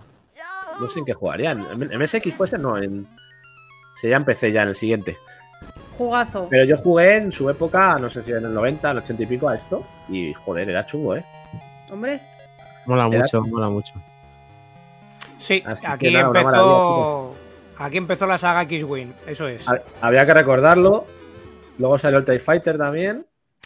Otro juegazo, que, ese es el que juego yo más. Os voy a, voy, a desbloquear un recuerdo de una cierta película en la que eres un tío que le gusta mucho las máquinas espaciales jugando en la recreativa que logra su máxima puntuación y le reclutan para una flota espacial a defender la galaxia. Se llama The Last Starfighter. La recomiendo, la recomiendo. Bueno, Sí, señor. Bueno, venga. lo digo rápido. Eh, lo digo rápido, lo digo rápido. Eh, simplemente, Bud Spencer y Terence oh. Hill, Slaps oh. and Beans 2 saldrá en formato físico. Bien.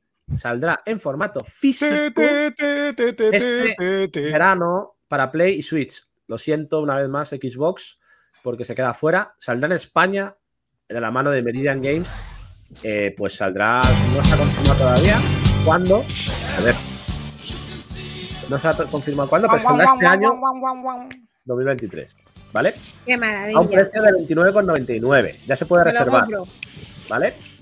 No sé qué esperáis. Operation High Jump y este, los dos. ¿Qué, oh, qué maravilla. Qué flipe, qué flipe. Es que me flipa este juego, que me lo voy a comprar. Y cuatro jugadores, ojo, modo party. Hostia, qué bueno. Se puede me voy a comer ahí con Matt Spencer a saco, perritos yo. Banana Joe, lo tenemos. Banana Joe. Es que ahí no acaba la cosa, Helcom. Perico de los palotes. ¿Qué más se nos viene en físico? Por Dios, ¿qué más? ¿Qué, ¿Qué, se nos viene en físico? A ver, yo creo que esto de todos conocidos, pero bueno, vamos a ponerlo por aquí porque ya ha salido por varios sitios, pero no podíamos dejar la oportunidad en Back to the Game de hacernos eco de esta maravillosa noticia, 20, justamente 20 años después. 20. Entonces. For ages 10 and up. Le damos unos jovenzuelos. ¿Qué es eso? ¿Qué es esto, chicos? ¡Ojo! ¡Ojo! Ostras, tiene ¿Quién vuelve? El Double Dragon. Vuelve Double Dragon Gaiden. La nueva propuesta del padre del beaten up.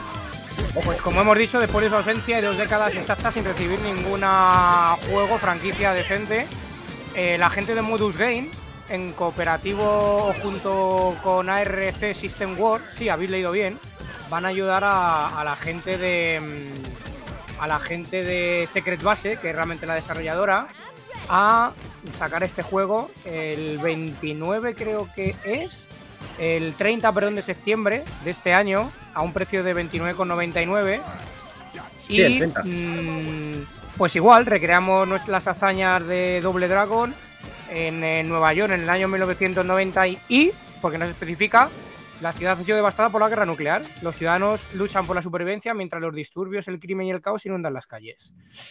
Las pandillas criminalizadas aterrorizan lo que queda mientras compiten por el dominio. Y no dispuestos a soportar más estas condiciones, los jóvenes o nuestros grandes luchadores Billy y Jimmy Lee se encargan de reclamar su ciudad. Double Dragon Gaiden Rise of the Dragons ofrece a los jugadores increíbles habilidades de equipo y una multitud de estrategias para combos devastadores, movimientos defensivos y ofensivos, a través de los 13 personajes jugables únicos en el juego. 13 personajes. Em, a estos héroes de Billy y Jimmy se les une Marian, que regresa como una luchadora a distancia con armas de fuego, o el recién llegado Tío Matin, un poderoso escudo antidisturbios. Eh, bueno, veremos qué tal. A mí, mm, amor-odio, porque ese toque que le da Ichiban, que se llama este tipo de gráficos, que además recuerda mucho, por ejemplo, a, mm, a, los, al River City Girl, perdón, o, a este otro juego que también era muy parecido en cuanto a gráficos, eh, ¿cómo se llamaba? Mm, que también había una película basado en ello. Mm, no me sale ahora cómo se llamaba. Mm, bueno, da igual, ya, ya saldrá. Eh, me hubiera gustado un tono más serio. En, o sea, en lo que es no el graf, lo gráfico, sino menos Ichiban, menos infantilizado. pero bueno, la verdad que. Más juguetito. Bueno, le da un toque también. Más Ichiban, pero bueno, oye, eh, ahí están. Y si la jugabilidad es buena. He visto críticas de que no tiene la esencia, pero yo creo que sí que puede estar guay. sí, tiene ahí su puntito. Es, eh, Scott Pilgrim, que no me acordaba. Muy ah, parecido, me recuerda a Scott Pilgrim. Sí. Y sale para Xbox, Helcom, ¿no? Como veis, esto a decir, Helcom, que sale físico ahí. De cabeza por Xbox, eso está claro. Madre mía, eso sí que hay que enmarcar un juego que por fin sale en físico para Xbox, no puede ser. Helco nos está diciendo Mind the Game qué pasa con el Double Dragon Neon de 2012. ¿Se refiere al de, al de Xbox 360? Eh, sí, a ver, es que ese juego es un poco duro, no hay por dónde cogerle. Se les fue la almendra en plan discotequero, pues eso, neón. Es que no, no es buen juego, realmente bastante mediocre y yo creo que la gente que nos gusta este Double Dragon no esperábamos un, título tan malo. Pero bueno, si ya llevan cuatro Double Dragon, ¿realmente le podemos llamar Doble Dragon? Madre mía. Madre mía. Vale, bueno, a Mind the Game le eh, gusta. Bueno, eh, este en teoría puede, puede que nos guste más a todos en general. McIndani me he suscrito antes, me tienes que poner las moneditas. Ah, claro, claro. Ay, ¿y yo? ¿No me ha caducado? A mí me ha caducado hoy. Ah, no, sigo suscrito. Acordaos, acordaos los que tengáis. El Prime de. Renovar vuestro Prime, por favor, que es gratis. Lo tenemos, chicos, va, va. Sí. Bueno, si no pedimos ni que nos ahí. Estamos ahí. Pim, pim, pim, pim, pim. En principio. Te toca la información, la información ah, que tengo yo sobre el Doble Dragon eh, Neon. Eh, dicen que es el primer juego donde Emilio, que es el dueño actual de la serie Doble Dragon, no tiene participación en el juego. Entonces entiendo ah. que quizás no lo marcan como canon. Pero ah. Eh, Dani, es que, me hace mucha ilusión lo que acabo de ver de Nacho. Tenemos a alguien suscrito sin Prime. O sea, pon triple Por favor, no. Ponle triple moneda. a este señor. ¿Pero qué es esto? ¿Qué ha pasado? Exclusiva. Prime. Bien ahí. ¿Qué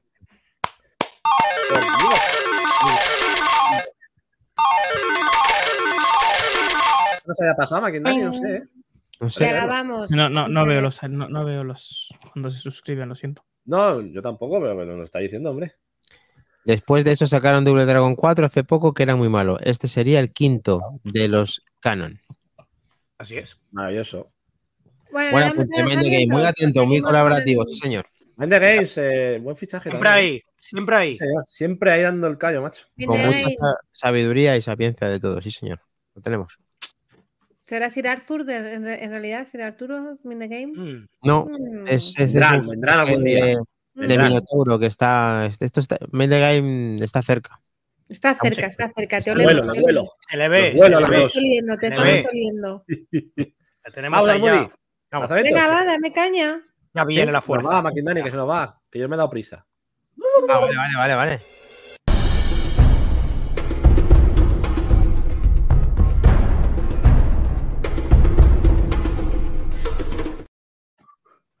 ¡Lanzamiento de la semana! Venga, voy a, leer rapidito, ¿eh? Esto tiene que fluir. Me ha salido la voz natural, ¿eh? Venga, lanzamientos. Hoy ya, ha salido ya hoy, ¿vale? No hoy 9, sino hoy 8, hoy 8, ¿vale? Darkness Dungeon 2 es un gran viaje maldito de exploración de mazmorras. Forma un grupo, equipa tu carruaje y recorre un paisaje decadente, decadente en un último intento para evitar el apocalipsis. Sin embargo, los mayores peligros a los que te enfrentarás quizás estén dentro. Ármate de valor y enfréntate al caos de un mundo destrozado. Cuatro héroes y una dirigencia son todo lo que se interpone entre la oscuridad y la salvación.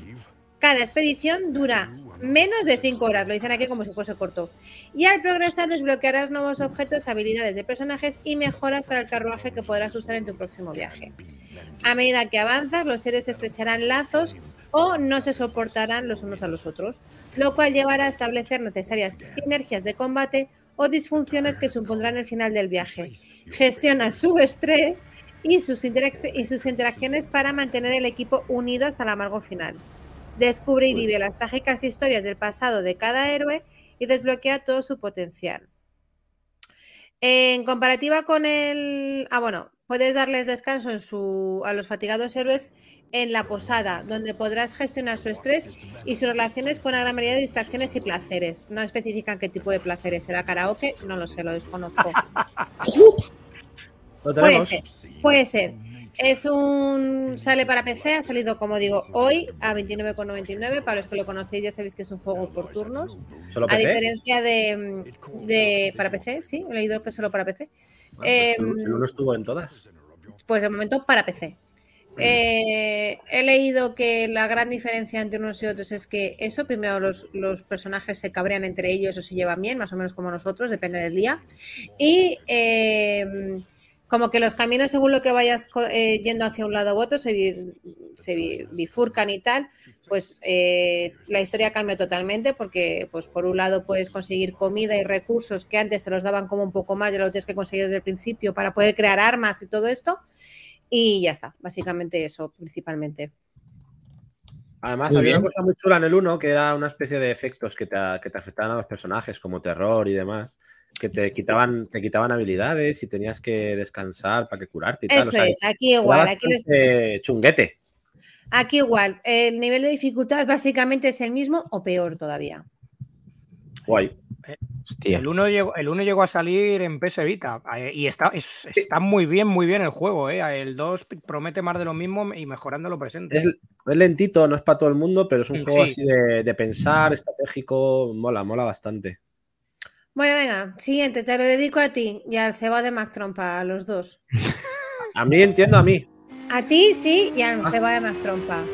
TT Isle of the Man, para oh, todas las plataformas habidas y por haber.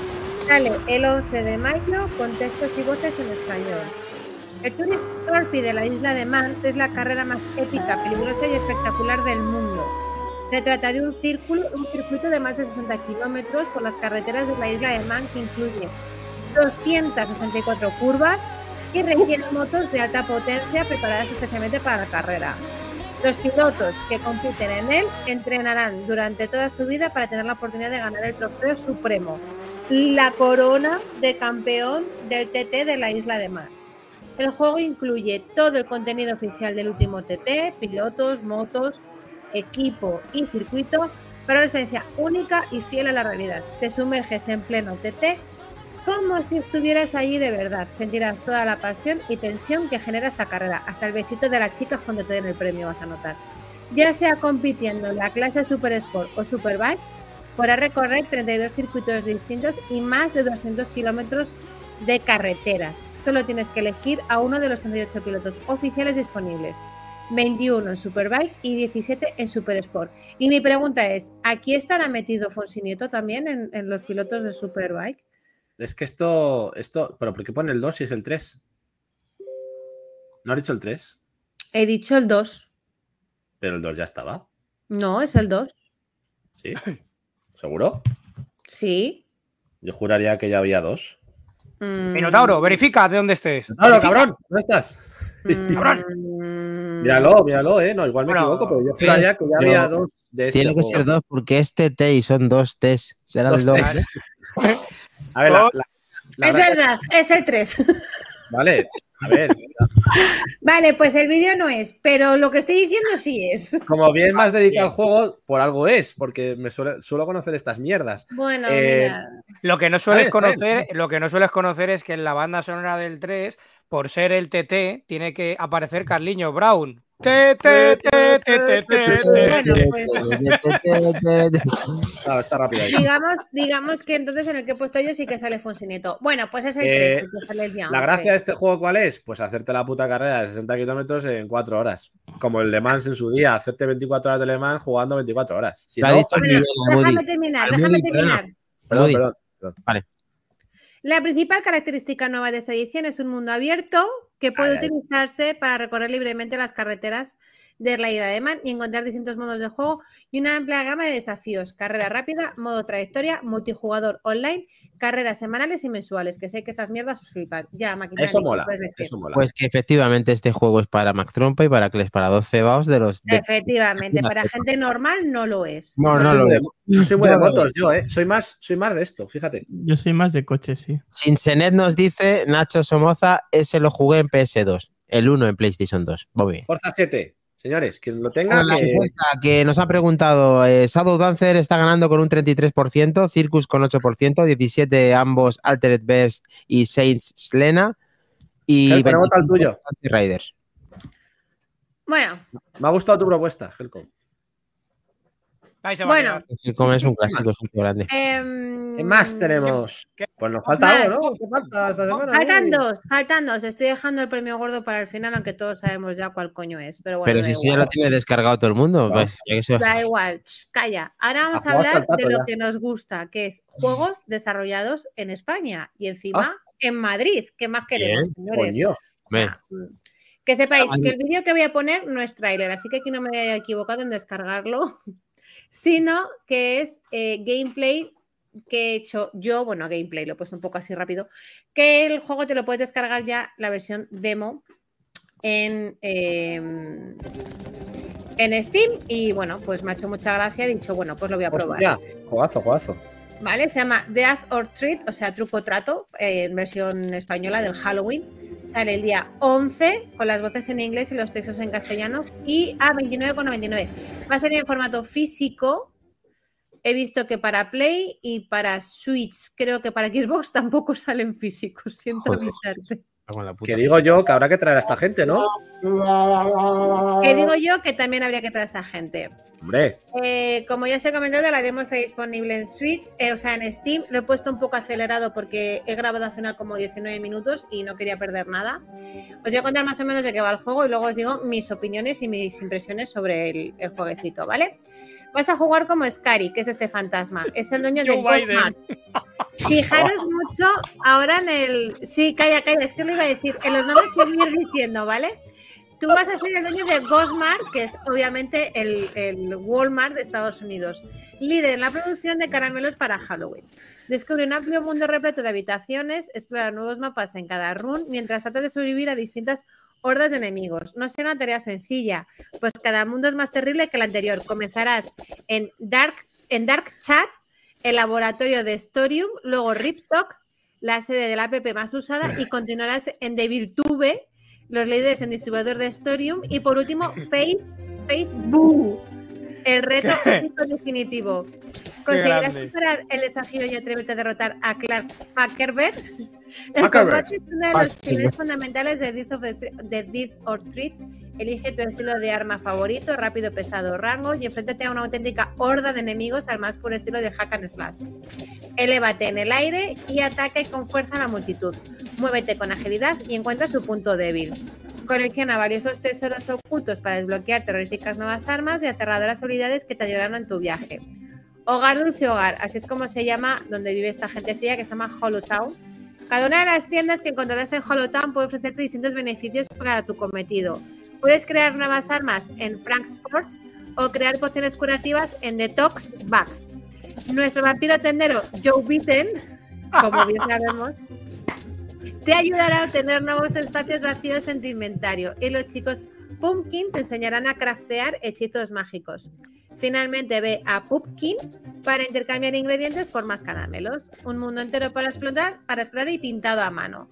Death or Street es un juego de acción con estilo hack and slash, con animaciones 2D y entornos pintados a mano, con ilustradores y animadores tradicionales donde cada uno da lo mejor de sí para crear Hollow Town con un estilo único. Cada mundo tiene su propia ambientación y espíritu, así que asegúrate de disfrutar cada rato. Bueno, tengo que decir que lo bueno de la demo, que me ha encantado, es que he muerto, obviamente, ya sabéis que yo muero enseguida siempre. Voy al morir, pero como controlan, ¿no? Entonces, em, cada vez que he muerto me han llevado a una pantalla diferente, cosa que me ha molado porque sí he probado como tres pantallas diferentes en vez de siempre ser la misma. Y nada, básicamente tienes que ir como recopilando los caramelitos y más cositas que te van dando eh, mientras vas matando a una serie de bichejos que te encuentras por el camino, ¿no? Pues te dan madera, te dan corazones, te dan no sé qué de los murciélagos, básicamente, y todo eso. Según vas desbloqueando eso, a ver si lo encuentro un poquito más adelante, que aquí me quedo un poco atascada hasta que consigo subir como una idiota. Eh, luego vas al pueblecito y vas desbloqueando las distintas tiendas que hay en, en Hollow Town para que tú puedas ir eh, como consiguiendo los extras, ¿no? Digamos. Aquí muero. Entonces aquí ves, oh. Vas yendo de uno a uno, te van diciendo lo que necesitas y lo restauras y así es como vas mejorando el pueblo. Un rollo Hollow Knight muy guapo. Sí, el juego la verdad es que es muy divertido, a mí me ha gustado mucho. Me lo compraré físico seguramente, ya que va a salir para la Play a partir del día 11. y además es un juego que me apetece tener físicamente. ¿Qué? Estableceremos contacto con esta gente, a ver si se cuece algo. Sí, me ha molado, me ha molado bastante. He estado buscando un poco em, si tenían algún juego anterior no lo encontré. Tenían uno, pero que lo cancelaron al final.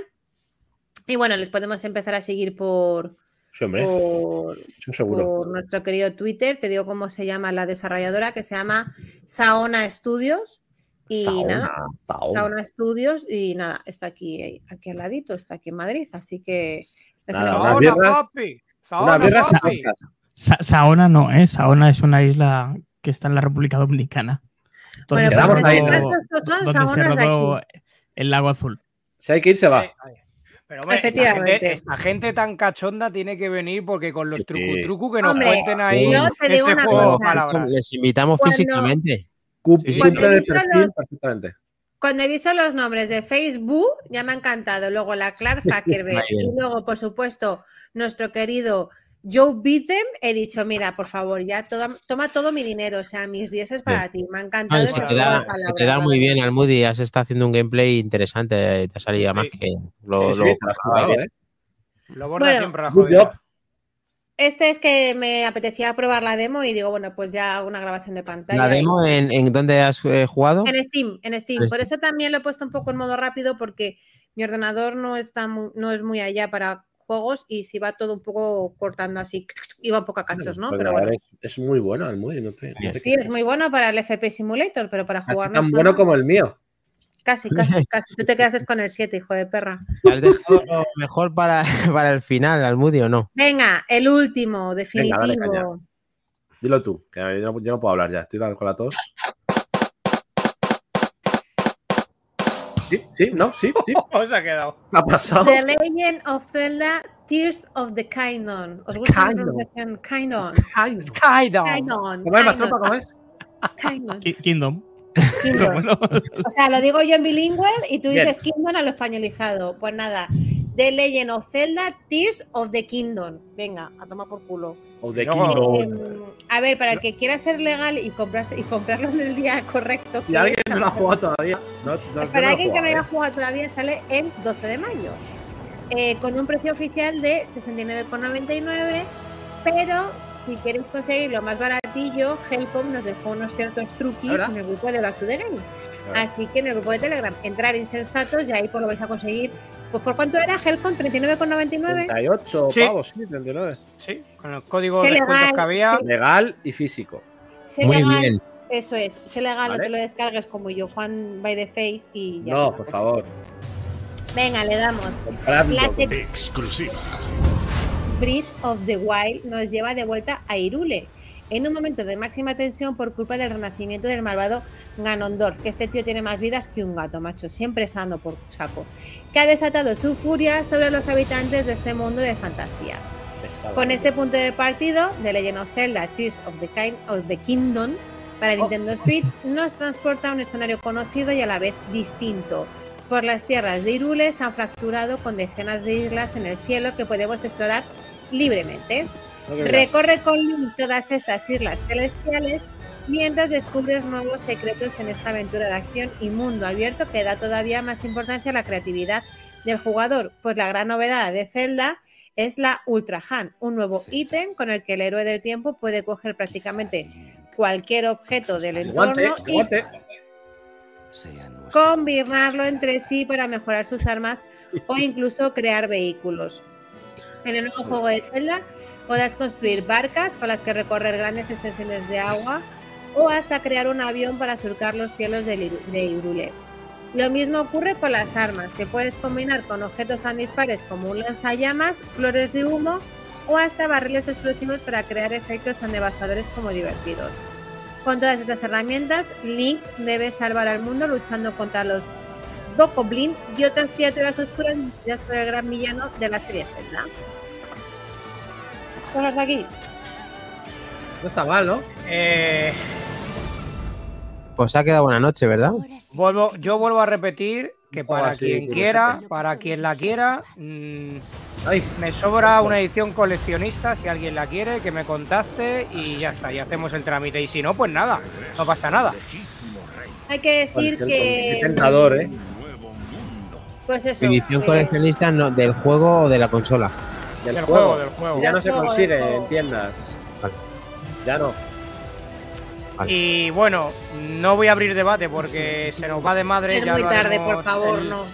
Ya lo haremos el lunes que viene. El lunes que viene, Respecto al lunes anterior, con algunas cosillas relacionadas con este juego, que quiero eh, vuestras opiniones. Y pues nada, ya lo las pospondremos el lunes que viene. Hacemos Mejor. un debate el lunes que viene, si queréis. Sí. Cogemos cosas. Bien. Es un tema que ha dado, ha dado mucho que hablar, o sea que se puede comentar tranquilamente. Sí. Listo. Lo tenemos.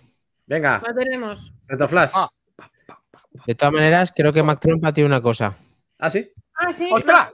Ah, sí, hostia, ¿verdad? ¡Ojo! ¿Cómo tenemos? Pues, ¿Cómo tenemos las cabezas? De momento, parece que Shadow Dancer se va a posicionar como el juego de la semana retro, así que parece que puede terminar ahí, lo te diremos al final. De momento va por ahí. Se nos acumulan las novedades. ¿Será otro videojuego que escogerá Dani y no jugará? ¿Será? No lo veo, ¿eh? Yo creo que deberíamos dejarle no votar en las encuestas a partir de ahora. Hombre, ha sido la primera vez. Hay gente que ya lo ha hecho y le dejáis. Le dejáis. ¿Sí? ¿Tú crees? Sí. Pues permitirme que uno de nuestros miembros del grupo de Telegram ha tenido a bien grabarnos un super vídeo donde podemos ver lo siguiente y vamos a intentar escuchar lo que nos cuenta. Pedimos disculpas porque nos lo envió hace si ya crees que las consolas se reducen solamente al sistema PAL o NTSC, tienes que saber que también existen algunas del tipo SECAM, unas consolas que solo pueden ofrecer una paleta de 8 colores. Así que si tienes una consola Atari 2600 y la has comprado en Francia, es muy probable que este modelo sea del tipo SECAM, o sea que solo podrás ver la consola en una paleta de 8 colores. Así que no te sorprendas de ver los árboles de color azul o el suelo de color rojo. Así que aquí, hasta aquí esta anécdota y vamos a divertirnos un poquito con este Pitfall. Venga, un saludo. ¡Vamos Este que escuchamos es Nacho, Cincinnati para los amigos. Voz bastante karaoke también, ¿eh? El, hermano de el hermano de Rogajor. Estamos aquí rodeados de gente con voces preciosas. Voz también. Eh, me la quedo, ¿eh? Como muy bien decía Helcom, le pedimos disculpas porque el vídeo nos lo pasó hace ya un tiempecito. No tuvimos tiempo de meterlo la sabéis, pasada. Los últimos programas han sido un poco larguetes. Se nos han ido de madre, entonces. Si crees que las reducen solamente. Sorry. ¿Qué ha pasado? Mm. Nada, nada, que lo dejaba de fondo. No, nada. ah, vale. Eh, y ahí tenemos la diferencia entre un Atari convencional y un Atari Secam. Grande, Nacho. Una paleta de colores completamente diferente por su sistema de televisión. Muchas gracias por el aporte, como siempre. Eh, es otro, detalle sin importancia que por eso el frontal, el, por, eso el frontal Lataris de madera, porque es seca. Entonces, con el paso de los años, el roble va adquiriendo ese color. Se, va, se, se secan, ¿no? Por favor, ponle platillos. Tengo que decir una cosa, y es que decir que me da mucha envidia Nacho, cada vez que, no solamente por la voz y por la dedicación que tiene también, de darle el agradecimiento como se merece de, toda esa colaboración que tiene en de Game, eh, de que le tengo mucha envidia porque tiene cada consola con su Everdrive y un día, aparte de ir a la casa de los de Mallorca, vamos a tener que ir a casa de Nacho y quitarle todas las cosas. se nos acumulan las casas, la casa de Adonías, la casa de Mallorca. Hemos quedada y vamos a por ello. La casa del templo, la de Lolo, ahora la de Sinsenet, o sea, se nos acumulan las casas. Y, como siempre hemos dicho, podéis siempre aportar cosas como esta siempre que queráis, nos lo mandáis y nosotros antes o después lo pondremos siempre. Seguro, ¿vale? Tenerlo, tenerlo presente, seguro. Vamos a crear eh, eh, el día de la purga de Back to the Game. Asaltando casas, ¿eh? Venga. Vamos a llevarnos cositas. Con el machete en la mano. Pues venga. vámonos, a, vámonos al año. Por favor. venga, por favor, que mañana. No entras en el coche, Mac Trompa, no entras. Que mañana lo levantamos a las 7. Que, que mañana hay aquí dos que tienen recuento a las 8. Por Dios.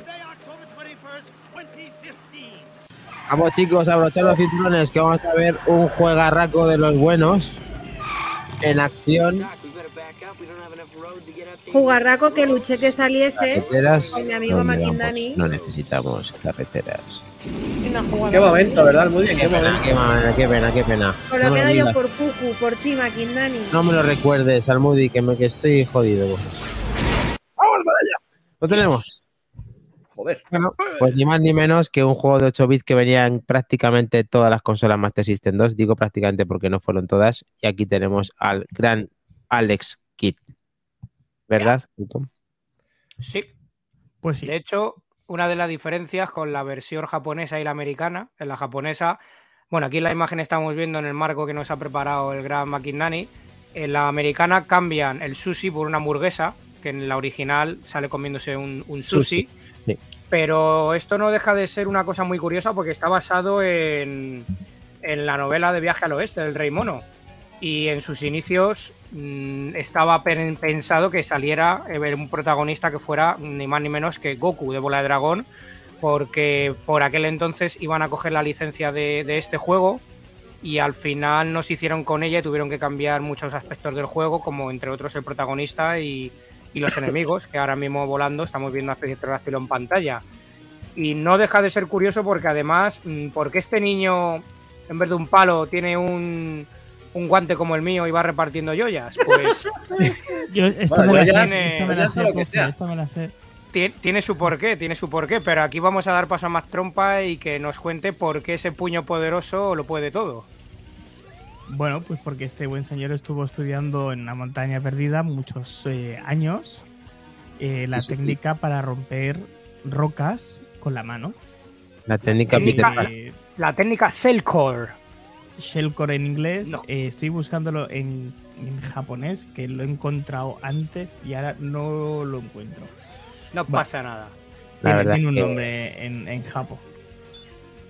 y cuando vuelve cuando vuelve del cuando vuelve del, de la montaña pues se encuentra todo un percal aquí donde eh, pues bueno tiene que recorrer una serie de aventuras por 11 eh, sitios diferentes para salvar su mundo, Radaxian, ya que él es el príncipe de Radaxian. Correcto.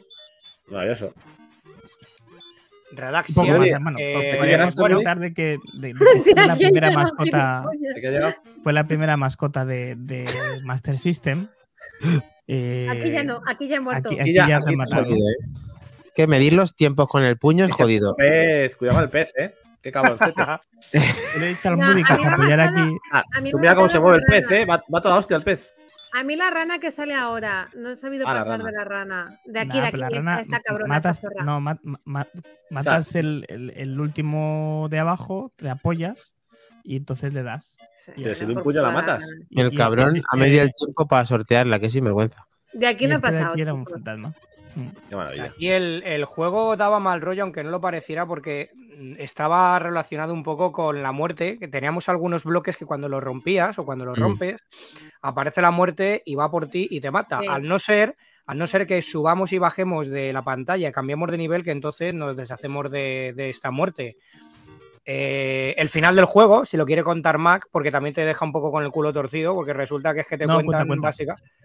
Básicamente vas a rescatar a tus padres al castillo y, el final del juego es que, bueno, que rescatas a tu madre, pero que dicen que tu padre anda andará, que no está. Eh, entonces es un, poco extraño. De hecho, os diré más. Mm, ¿Sabéis que en este juego existe la pantalla 666? está, un poco, está, un poco, relacionado esto con el Día de la Bestia y no tiene por qué ser en Santiago Segura. Eh, pero tenemos una pantalla que es una pantalla secreta dentro de otra pantalla secreta. Cuando estamos en el agua, eh, eh, no sé si os acordáis, lo habréis visto también, el nivel que hay un pulpo en una vasija, rompemos los tentáculos del pulpo y accedemos a esa pantalla oculta. Bien, en esa pantalla oculta em, vamos hasta el final, matamos unos peces normales que hay, unos enemigos, y a la izquierda hay un pilar debajo del agua hay un pilar de rocas. Si en la primera damos tres puñetazos a la roca, en la del medio damos dos veces dos puñetazos y en la última damos un puñetazo, nos sale a la derecha una, una puerta negra a otro nivel oculto. Y ese nivel oculto nos lleva, que no sé si os acordáis, como al nivel del Super Mario Bros., que era el menos one, que, es un nivel que ah, realmente lo hicieron pues es lo mismo y es un nivel porque cuando te acabas el juego no hay créditos. Entonces yo creo que un poco los desarrolladores lo que quisieron es vengarse y decir, aquí, aquí, Si matas los tentáculos de ese pulpo que cuesta la vida matarlos. Eso es, sí. Pues llegas a esa fase oculta, llegado a un punto, no tienes escapatoria. Eh, esa fase no puedes salir. No tiene final, pero te quedas atascado. es una putada. Uno, uno ahí, las bolitas. Sí, uno a uno. Pues llega un punto en el que en el suelo están pintados en azul 366. Pero esto solo pasa en, la versión americana, en la japonesa no. En la japonesa esta, este subnivel, por decirlo así, no lo incluyeron. Y aquí es donde estamos llegando. Matamos a estos peces, que son tres, dos grandes y uno pequeño. Y ahí en la izquierda, donde veíamos esa columna, hacemos ese truco. No se sabe el truco truco. El truco truco. y bueno, y a ver, pues vamos a, decir? Mm, tenemos que ir contra Hanken, eh, el grande, y contra sus lugartenientes, que al final de cada fase son tres o cuatro, no recuerdo exactamente ahora mismo, pero mm, tenemos que jugar a piedra, papel o tijera, que al final, si no lo sabemos de memoria, siempre no sacan aleatoriamente, siempre sacan el mismo movimiento. el patrón es el mismo. El, patrón. Averiguar el patrón es muy sencillo porque. Eh, porque tenemos internet, ¿no? No, eh, no.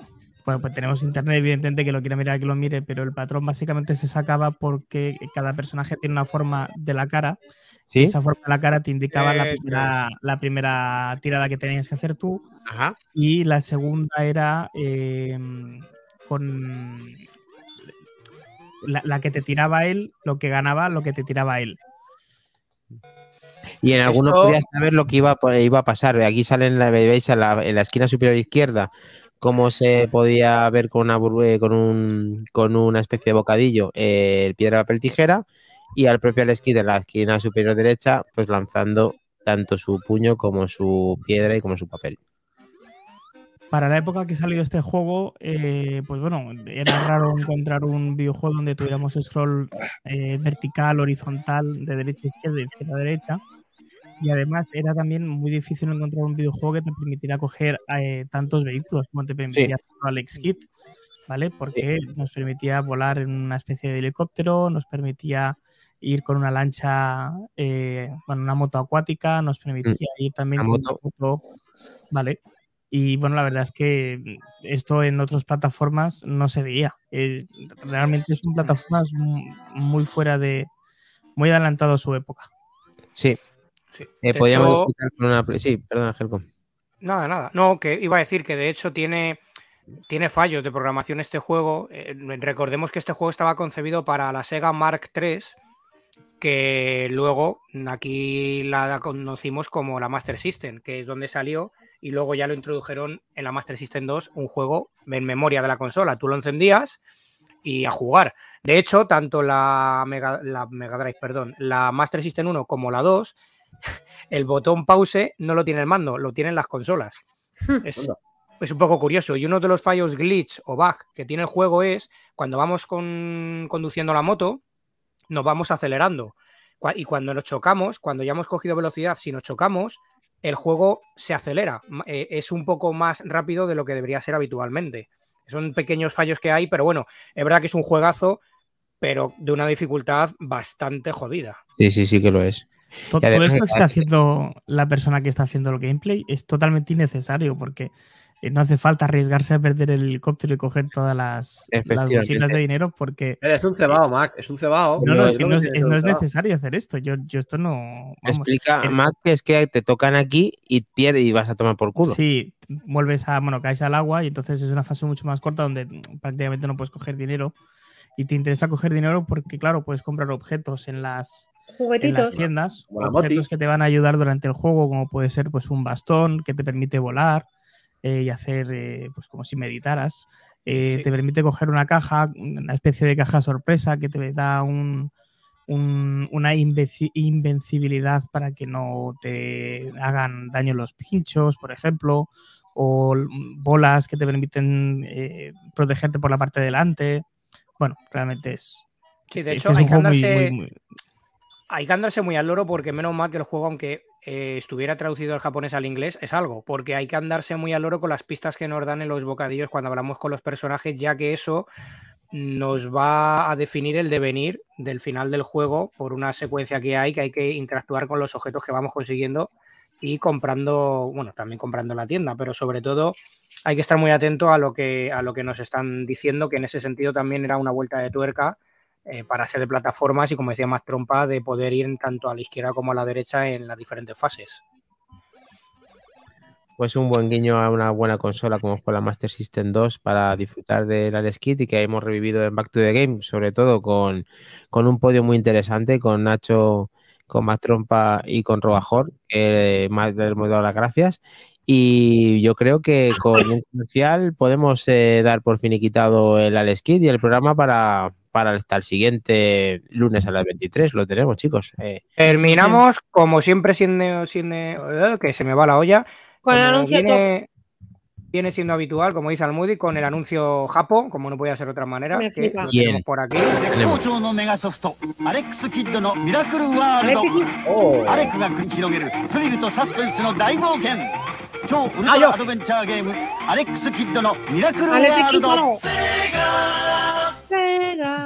Cinco millones el juego, bien. Bien. Oye, que bien decían de Kit los japos, Alex de Kit. Si os, parece, si os parece bien, anunciamos ya el juego de la semana y ponemos el tráiler de Operación High Jam de despedida. En honor a esta gente. Por supuesto. Y para quien no lo conozca en Telegram, pondremos tráiler o jugabilidad de ese Shadow Dancer para que veáis un poco el tema de cómo va. Eso es. Shadow Dancer entonces, sí. Pues sí, según estoy revisando, el 33% parece que se ha quedado con el Shadow Dancer y va a ser el juego retro de la semana. Sí, señor. Recordad, Mega Drive. Eh, ha preguntado eh, Nacho, eh, él decía arcade, yo tenía pensado Mega Drive, en teoría pues nos da igual uno que otro. Mega Drive, venga. Y votarlos, Mega Drive, vale. Mega Drive. No, vale. Yo jugaría al que no es como he hecho con Ares de Kit. Tú eres una grande, coño. Bien, muy bien. Es que cuando he puesto la captura de, la puntuación, digo, pero si no sale la puntuación en el juego que tienes que Me has hecho jugar tres veces, macho, antes de decirme a qué coño estás jugando. Pues al 2, pues al 2. Ay, madre. Recordad que podéis ir jugando porque más trompa ya lleva un millón de puntos, ¿vale? Sí, no os molestéis porque. No he jugado nunca al Shadow Dancer. Va, pues vas a flipar, pues es, una maravilla. tampoco, ¿eh? Yo tampoco he jugado, o sea que Vais a, flipar. Rico, rico. Venga. Vamos con el trailer. Venga, dale. Ration. PlayStation Talents. Peggy 12. Mansion Games.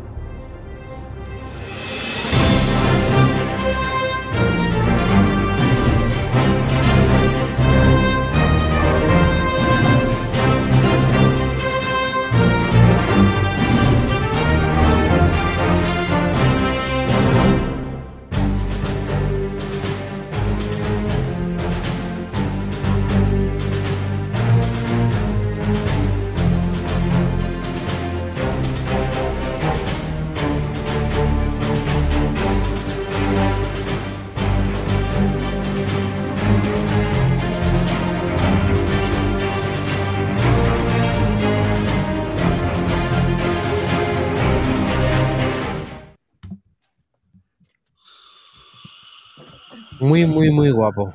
Qué maravilla de Maravilloso. Pues nada, bueno, despedimos ya. Damos las gracias después de ponerse un cemento armado, todo esto eh, y mucho más en el grupo de Telegram, como hemos dicho antes. Disfrutemos de la semana con Saudancer, con el podcast al que lo esté oyendo. Muchísimas gracias también por estar ahí y a todos por participar en Back to Day. Muchísimas gracias, chicos. Lo tenemos. Muchas gracias, familia. me mola, Mac. me mola mucho. Te lo robo. Lo queremos. Lo queremos. También hay que ir a Tarragona, por él. Lo tenemos.